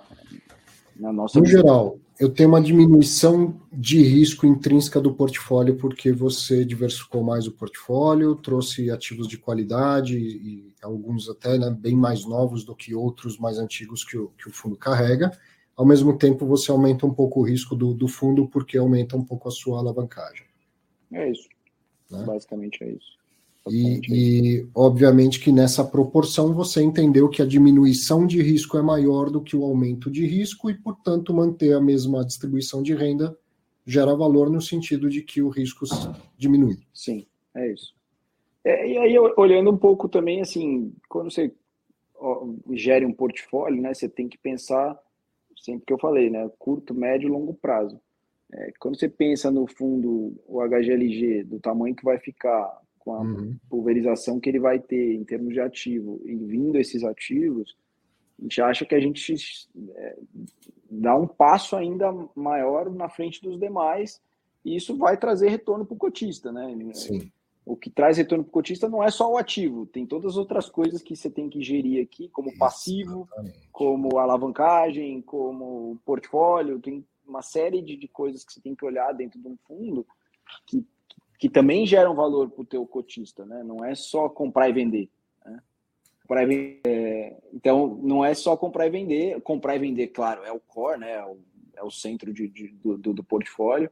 É, locar, comprar e vender, que é a atividade imobiliária, mas tem outros aspectos que também fazem toda a diferença. Então, pensando Sim. numa volta de mercado, é, de ir caindo e, e, as coisas se estabilizando melhor no país, a gente acha que pô, um portfólio pós do, do HGLG está mais bem preparado do que o, os demais e então te, tende é, a ter uma valorização ainda maior, ou seja, o cotista vai absorver esse ganho. Tá? Então, pensando no, no, Óbvio que isso depende de uma série de fatores, mas aí cabe a nós aqui também apostar nisso e, e trazer esse ganho intrínseco para o cotista, que na minha visão é intrínseco, mas é muito claro. É, então, é, a gente está olhando para isso também. Tá? É, uma junção de todas essas coisas que fazem a gente fazer uma proposta é, é. mais agressiva aqui do que, de novo, sendo bem transparente. Pô, podia pegar esse dinheiro e comprar coisa só a 10 oportunística? Sim. É, Com outra seria, qualidade. Seria, seria possível, não, acho difícil ter, ter essa qualidade, primeiro ponto, acho bem muito difícil, porque tem pouco ativo nessa qualidade à venda, é, mas se você procurar, vai aparecer, é, mas pensando no longo prazo do fundo, puta, tem outros ganhos aqui que a gente vê muito óbvios para o cotista com a junção das duas coisas aqui, tá? Então, é, a gente está olhando todo, e olhando todo a gente acha a transação muito boa. De novo, para os dois lados, né? Porque para o cara do HGLG hoje também é muito positivo, tem uma série de ganhos, porque inclusive ele absorve, é, ele estando junto com o HGLG, que transforma o negócio um negócio ainda melhor e ele vai estar tá lá dentro. Né? Então, ele também está apostando exatamente nessa tese. Então, é, eu acho que é uma tese vencedora que, que, que, todo mundo vai absorver esse, esse ganho, né? tanto os cotistas do HGLG como os cotistas do GTLG. Então, é, é e o início de uma, de uma parceria que pode render mais negócios no futuro, né? Queria que você falasse rapidinho, para quem não é do mercado de galpão, assim, o que é GTIS. Talvez não seja claro para todo mundo com quem está fazendo negócio. Ah, bom, eu, é, seria até bom convidar o João Teixeira aqui para participar da live. Putz, seria até bacana, a gente não pensou nisso antes, mas podia ter, podia ter trazido ele junto. Acho que seria um prazer para ele. É uma pessoa 10, está é, tá fazendo um grande trabalho no Brasil aqui já há mais de 10 anos, é, não só em galpões, né? Eles, inclusive, fizeram todo o desenvolvimento aqui do prédio onde eu estou aqui agora, do Infinity. Exatamente, do Infinity. É, venderam há pouco tempo agora. É, então, assim, pô, fazem um trabalho fantástico no Brasil, fizeram bons investimentos. É, o GTLG, acho que eles fizeram lá atrás é, todo o desenvolvimento desses galpões, que não são triviais, né? galpões próximos de São Paulo. É, é difícil fazer, não é fácil. Eu já vi muita gente falando que galpão é só você andar na, na rodovia, escolher um terreno e fazer. É, é longe de ser isso, e quanto mais próximo de São Paulo, mais difícil ainda. É, então, isso aí são gigantes, né? Não sei para quem conhece, mas é um, um, dos maiores investidores aí é, de, de real estate mundo afora. Então, mas, é, é isso, né? Um convite aqui para o João participar da tua live aqui na próxima. Vamos, vamos, vamos marcar, vai ser ótimo. Mas é um dos principais players de, de mercado imobiliário do mundo, né? Do mundo. É, é uma aproximação que, que, por si, também tende a, a gerar valor no, no futuro. E Sem até dúvida, falando nisso, a gestão do, dos galpões hoje é feita por eles ou eles só constroem e depois passa a, a gestão do dia a dia para alguém? É, eles fazem parte, parte com, com os parceiros que, que ajudaram eles no desenvolvimento. Tá? E aí, Mas a partir do D mais um aqui, a gente vai fazer a gestão. Tá? É isso que eu ia perguntar. Então aí se, passa se a ser... tudo for aprovado, etc. Gestão, vai... gestão HGLG. Gestão HGLG. 100%. Eu acho até que tinha uma. Ah, bom, por fim, se isso tudo acontecer, nós estamos falando que o HGLG vai para 5 bi de patrimônio, praticamente. É, praticamente. Se tudo der certo, é próximo de 5 bi. De novo, é, é isso um pouco também que a gente está olhando, né? Acho que tem um fundo grande, diversificado, é, bem estruturado, que teve uma excelente performance durante esses dois anos de crise é um fundo que conseguiu manter aí patrimonial para cima, a gente ganhou dinheiro nesse tempo, a gente distribuiu bons dividendos porque a gente fez boas manobras, a gente está pronto é, para o mercado vindo e acho que com essa transação mais ainda. É, então a gente acho que dá, dá um passo ainda maior aí dentro do mercado. Hum. Cara, muito interessante. Os galpões eu vi que eles estão praticamente todos alugados. Tem um aqui que tem uma vacância de 20%, e tem contratos, alguns com um prazo médio de vencimento de contratos mais longos, outros um pouco menos. Acho que o menor que eu vi foi de dois anos e alguma coisa. É, é um portfólio maduro, é, tem uma vacânciazinha em Cajamar que a gente vai trabalhar. É, mas assim, muito bem localizados, os galpões, já bem maduros, com locações, e é um, é um bicho vivo, né? Então, assim, a gente vai trabalhar isso daí. Não, é, galpão tudo pulverizado, né? Não tem BTS, não tem. É, é o que a gente busca, inclusive, tá? A gente acha que hoje é, é daí que eu vou absorver ganhos também. Então, é, quilômetro 30, hoje obviamente está difícil, mas numa volta de mercado a gente vê ainda mercado de logística com muito potencial de crescimento. Acho que isso, puta, chovendo molhado aqui. Óbvio que com o país com taxa de juros a 14%, tudo fica um pouco mais difícil é, em termos de decisão de investimento, mas não tenho dúvida de que numa retomada a gente, de novo, vai estar muito bem posicionado e o nosso portfólio vai estar ainda melhor. Legal, acho, acho que entendido. E por fim, um que saiu às 18 horas, finzinho da, da sexta-feira, acredito que seja o último da semana. É, não, chega. chega. Ainda teve uma venda no RU, hein? Que... Teve uma venda do, da HGRU no meio da, da é. semana também. Que é aqui a aquisição de fração do HGLG Tupeva G200. Isso. A gente a gente acabou né, a obra lá no G200, em Tupéva, então Tupéva é, um, é um, uma aposta nossa aqui de, no, no, no PEC de desenvolvimento, onde a gente, de novo, aí sim coloca o dinheiro um pouquinho mais a risco. É, a gente, esse já é o nosso terceiro, né? A gente já fez um, já vendeu os terrenos lá de Extrema, depois fez o segundo lá em Recife, já vendeu também. Os, ambos trouxemos ganhos bastante relevantes aqui para o portfólio. É, esse é o terceiro a gente comprou dois terrenos, é o maior, né? É um, é um logístico, não é um. Então, o que eu estava falando. É, Do é Itupeva. Nosso, nosso terceiro desenvolvimento aqui, a gente acabou a obra agora, no começo do ano.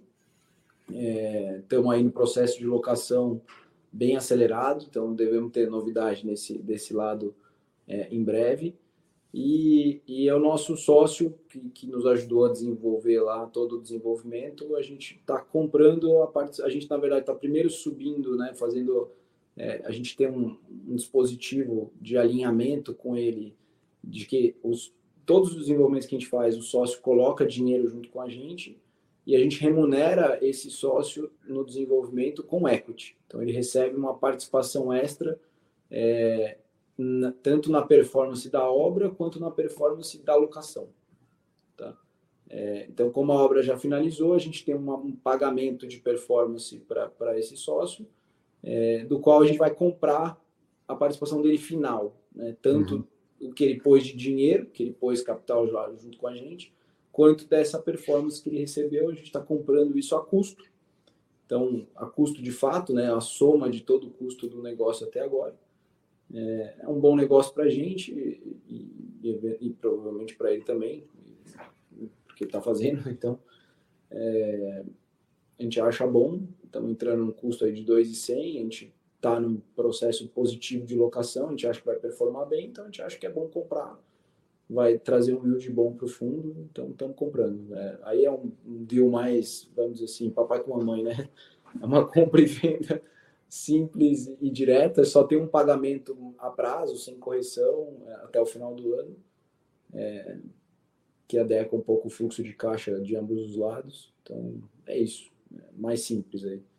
E ficar com 100% do imóvel é sempre melhor para a gestão, né? É, nesse caso a gente fica aí, aí sim com 100% do ativo do G200, né? Aí o G300 e o G400, que é a terraplanagem que a gente já fez, ainda ele continua com a gente, com a participação, com o mesmo, com o mesmo deal, vamos dizer assim, e, e a gente, é, assim que a gente alugar, a gente começa a estudar se começa a obra lá ou não, aí vamos, obviamente, olhar todos os aspectos. A gente já fez a terraplanagem, acho que a gente foi bem também nisso, porque a gente fez a terraplanagem um pouquinho antes dessa época da chuva, é, porque veio um mundaréu de chuva, né? acho que não preciso nem entrar nisso. É, e a gente conseguiu acabar antes disso, então economizou um bom dinheiro do nosso lado, para o cotista. Então também foi bastante positivo, aí a gente acertou nessa, nesse lado. E aí a gente fica pronto, né? Tamo, hoje estamos lá com o terreno prontinho, todo terraplanado, esperando performance, esperando mercado, e, e, sempre vem demandas às vezes mais rápidas e a gente já está bem avançado, né? Vamos dizer assim, contra o concorrente. Sim. É, isso, inclusive, já tem também discussões em cima desses dois novos desenvolvimentos, inclusive de locação, né, para eventual BTS ou pré-locação, já tem demanda para esse, esse também. É, é isso. É mais, o mercado mais fica mais difícil, é, a, a, especulação fica mais arriscada, né? Construir um é. especulativo fica mais arriscado. Legal. Cara, deixa eu te liberar aí que fim de sexta-feira, tá na hora de, de descansar.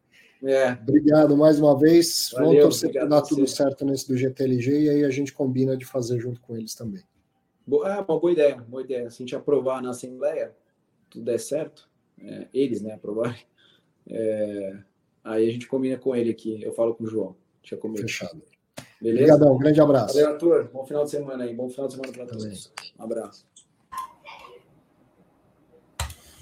Que papo, hein? Muito bom, né? Também tinha muito o que falar, três fatos relevantes, bastante trabalho durante a semana lá. Espero que você tenha gostado, principalmente que tenha tirado as suas dúvidas sobre todas as operações. E aí, Nod, gostou de acompanhar a entrevista? Lembrei que estava no mute. Não, show, poxa. O Margato é sempre. É, é ótimo assistir a entrevista do, do Margato. Pessoal brincando aqui do lado, confundindo Margato com Selegato. É o gato de tijolo, o gato de papel. Gente, não me confundam, por favor. Já são 112 fundos, 111 fundos no IFIX para acompanhar. Se vocês ainda me enrolarem com o nome dos gestores, eu fico doido.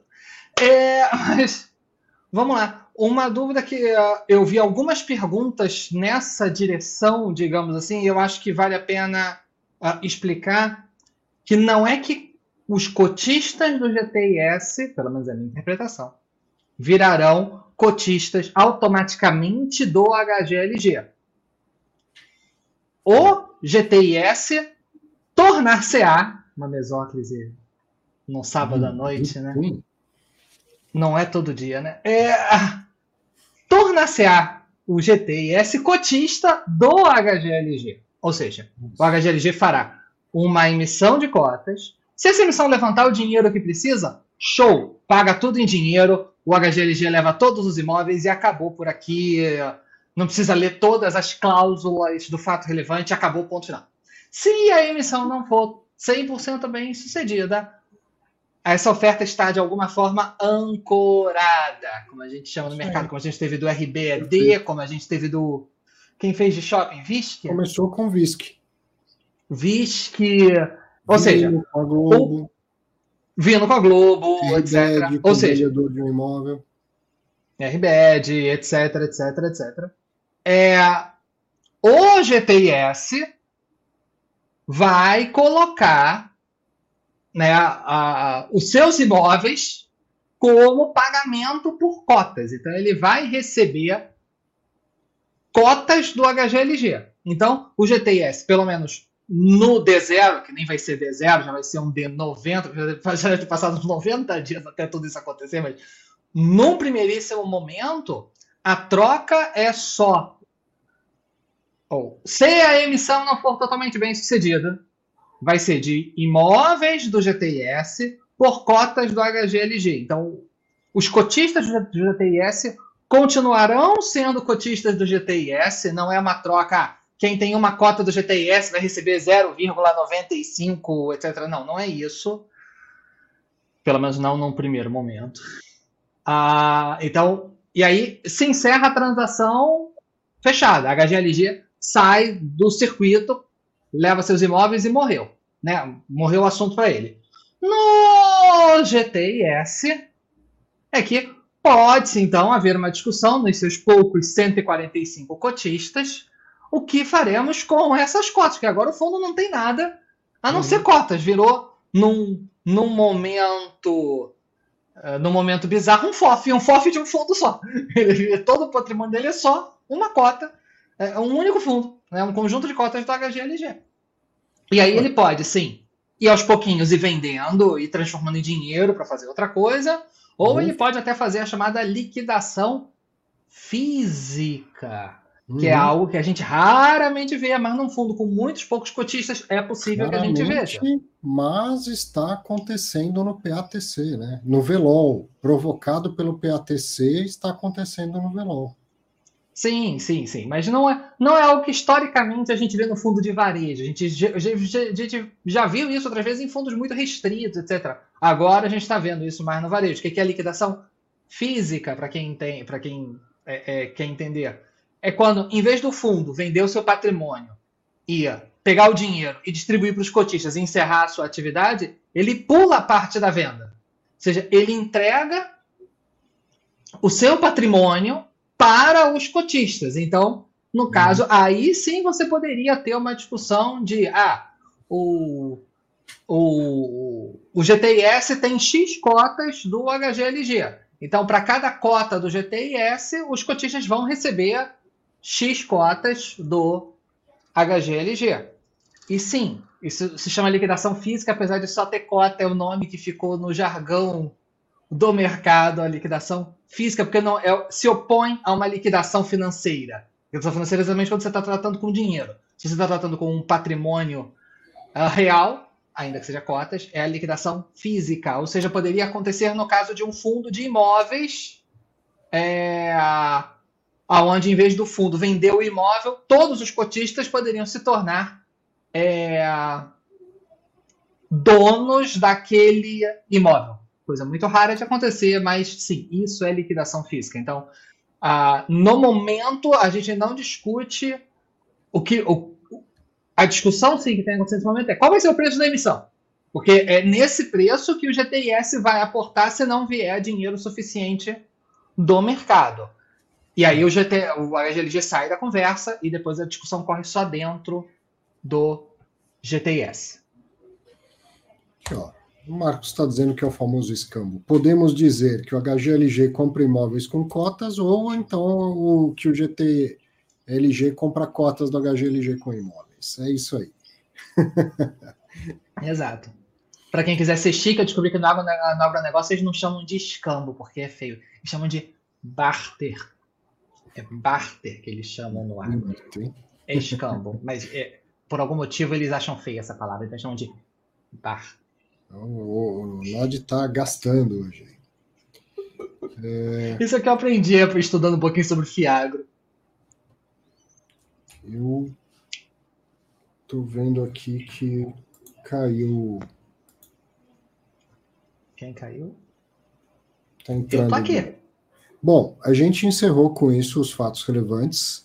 Eu vou falar de, de dois destaques e vou abrir para pouquíssimas perguntas, porque afinal de contas já estamos três horas online. Mas vou, vou confessar que eu estava com saudade de ver o mercado pulsando desse jeito, ainda que com uma parte, é, boa parte disso seja por motivos ruins, problema nos crises e tal, mas estava com saudade de uma semana assim, pá, bombando, né, para a gente ficar aqui discutindo e tal. Então, para eu marcar aqui, ó, destaques da semana, eu trouxe dois. Primeiro foi justamente o relatório que o Nod comentou, o relatório extra do Clube FI sobre o caso Gramado Parks. Trabalho sensacional, assim, parabéns para todo mundo que se envolveu. É, lógico, está estampado aí a foto do Danilo, é o, é o analista CNPI do Clube FI, é o, é o responsável pela área de análise e tal, mas lógico que não foi só ele, para levantar todos esses dados, cruzar tudo. Tem uma tabela nesse relatório dizendo qual fundo tem exposição a tantos em, em CRI e tanto em fundo via cotas de outros fundos imobiliários, e aí a exposição total. Então, tem uns que só tem CRI, tem outros que só tem fundos imobiliários, tem outros que tem as duas coisas. Tá tudo aí 1 bilhão e 300 ao todo a exposição de fundos imobiliários ativos do, do Gramado Parques. Parabéns, belíssimo relatório, explodiu de vender, com todo o mérito. E se você quiser, faça a mesma coisa. Se você é, já é, é assinante do Clube FI, vai lá e baixa, e lógico, está de graça para quem é assinante do Data Plus para cima. Se você não é, vai lá e assine o Clube FI. Você pode comprar o relatório separado? Acho até que pode, mas faça as contas, você vai ver que vale muito mais a pena assinar o Clube FI. E ontem teve Clube Fim entrevista. O Fim Newspaper já comentou várias vezes aí que foi fantástica. Eu concordo, adorei essa entrevista sobre o mercado escritório classe B em São Paulo. Foi com a Yara Matsuyama, que é diretora de locação da, da JLL. Cara, que conversa para a gente aprender mais sobre escritório classe B, sobre escritório boutique. Então, nem se fala, ela deu uma aula inesperada, né? E e sobre retrofit. Muito, muito boa conversa. Assista lá no, no canal do Clube FI, o Clube FI entrevista com a Yara Matsuyama. Belíssima conversa. Aí os meus contatos em outras redes, se você quiser me encontrar também por outras. E vamos a brevemente perguntas e um cara a cara, vai? Eu falo que é breve, mas corre o risco de eu me empolgar e ficar aqui mais horas. Se deixar o Nod, Nod se empolga também, aí, aí vai. Bom, deixa eu ver. Bruno Fontana inaugurando aqui. Grande Bruno, um abraço para você, meu amigo. O gestor do Iridium fez uma live dizendo que a SPE do Gramado Parques está saudável, porém a holding responsável pela SPE não. Mesmo com a SPE saudável, isso dá direito ao devedor a acionar o mecanismo judicial para suspender o pagamento da dívida? Afinal, a dívida é da holding e não da SPE. Putz, Bruno, eu. Sim. É, entendo o seguinte: se, se aconteceu é porque estava lá no termo de securitização, né? Eu realmente não sei em detalhes qual é a empresa, quem que está devendo para quem e tal, mas se não fosse, você vê que a, a empresa entrou na justiça para se defender da execução das garantias e acabou não conseguindo. Então é sinal de que ela estava lá obrigada pelo termo de securitização, né? Mas não sei detalhes para te dar uma resposta completa sobre isso. Wellington, ah, você quer comentar alguma coisa? Ou... Não, vai embora. Assim, realmente, assim, é, o grande problema dessas questões de CRI é que são muitos CNPJs, são muitas uhum. empresas, uma investe na outra, tem holding, etc. E muitas vezes no relatório gerencial, até para uma questão de didática, porque não, não cabe é, fazer uma explicação longa, tipo as explicações do Node, às vezes o fundo, na verdade, não investe nessa empresa aqui. Ele investe nessa, que investe nessa, que investe nessa. Mas se você botar isso tudo Sim. no relatório, você dá um tiro na cabeça. Então, assim, é, é, é, complicado a gente, às vezes, nesse mundo de CRIs, entender exatamente quem é dono do que, o CRI foi emitido por quem. Ah, as cotas são dessa empresa ou são dessa empresa? É, é, é, é difícil. É, Agora, agora, eu vou, agora eu vou me empolgar, como o, o Arthur fala. É, se você me permite, Arthur, compartilha, me autoriza a compartilhar essa tela. É assim. Isso foi dica do André Bassi aqui na, no chat da live. A gente às vezes tem que fazer isso quando a gente se resolve entender mercado de CRI. Que às vezes são empresas até com nomes parecidos, mas que são CNPJs diferentes e que tem composições de sócios diferentes. Então, assim, é, não é não não é não é simples é, organizar isso. Tem realmente que sentar e colar na parede para entender exatamente quem é dono do que, quem está emitindo, quem é garantidor, quem é fiador, etc, etc, etc.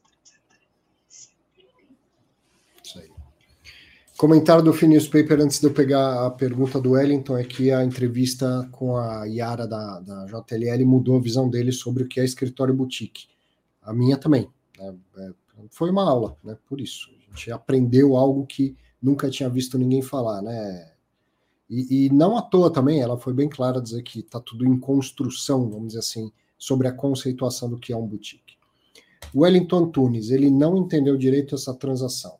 Se o HGLG vai pagar 829 milhões em cotas e 350 milhões em dinheiro, que totaliza 1 milhão 179, esse valor seria o total de, do ativos do GTLG, correto?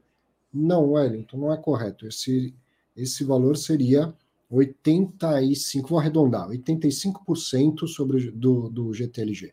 Lembra que, arredondando agora, o HGLG já tem 15% do GTLG. Então ele tem a comprar os outros 85. Então um, um bi 179 é 85% do patrimônio líquido atual do GTLG, certo? Mas ele continua com a dúvida e a dívida restante que virá para dentro do HGLG não deveria ser subtraído dos 829 milhões? Acrescida, né, Wellington? Acrescida, sim. É, você quer me vender o seu carro? Só que ele está financiado. Então, seu carro vale 50 mil, mas você ainda está devendo 25 mil para o banco.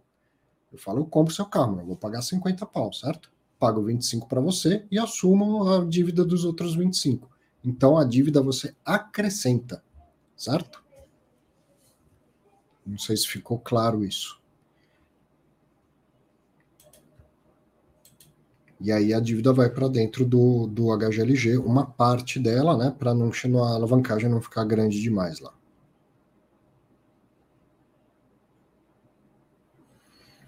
Aquelas perguntas difíceis, né? O Celso quer saber quais as nossas perspectivas para o mercado de fundos imobiliários esse ano. Ah, Celso, é aquela questão da assimetria, né? Nunca dá para saber quando que vai melhorar, quando que vai cair, isso a gente nunca sabe, mas Atualmente, a chance de, desse ano fechar melhor é, é, a meu ver, maior do que as coisas piorarem ainda mais, certo? Eu acho que tem alguns indícios, não estou falando só de fundo imobiliário, estou falando do, do, mercado de investimentos em geral, alguns indícios de, de virada, mas que, do que, que eu estou falando? Da minha experiência de vida, só isso, tá? Mas até coisas, como eu falei na, na no começo aqui, esses casos aí do que a gente viu HCTR, Deva, tal, isso que isso aí gerou tanta, tanta audiência que até veículos que mal sabem o que é fundo imobiliário soltaram essa notícia, né? veículos de imprensa. E isso é acaba levando o assunto para muito mais mais lugares e tal. Isso aqui é um, é um sinal assim que está chegando numa fase de virada. Se fosse alta, a mesma coisa, mas eu acho que na minha percepção, eu acho que a gente está numa fase de, de virada de ciclo. Quer comentar, Nod? Basicamente, sigo o voto do relator. É, ainda é um mercado muito ligado a juros, né, em relação inversa. Então, juros aumentando, FIIs caem, juros subindo, juros caindo, FIIs sobem. Ainda é, quando a gente fala de é, é, mercado, certo? É, não é de fundo específico, porque tem fundos que têm suas próprias realidades, mas de mercado em geral, o principal driver é, é juros. Claro que uhum. você pode, dentro disso, fazer um filtro é, de fundo consegue vender imóvel com lucro, com aumento de taxa de juros, como a gente teve o HGRU, é, e fundos que, sei lá, estão enrolados com inquilinos em recuperação judicial ou inadimplente, de outro lado. Mas em mercado, driver é, é, é juros. E vai ser assim por um bom tempo. Opinião também do Thiago, que está dizendo que para ele, se a Selic se mantiver no patamar atual, o mercado de fundos imobiliários fica de, de lado esse ano. Né? Eu estou colocando aqui o link do cara a cara. Se alguém quiser participar do cara a cara, clica aí, vem comentar, vem perguntar, vem dar a cara e a voz aqui no, fato relevante, no Fatos Relevantes. Aberto para todo mundo. Mais alguma pergunta enquanto isso? Não sei se eu não peguei alguma.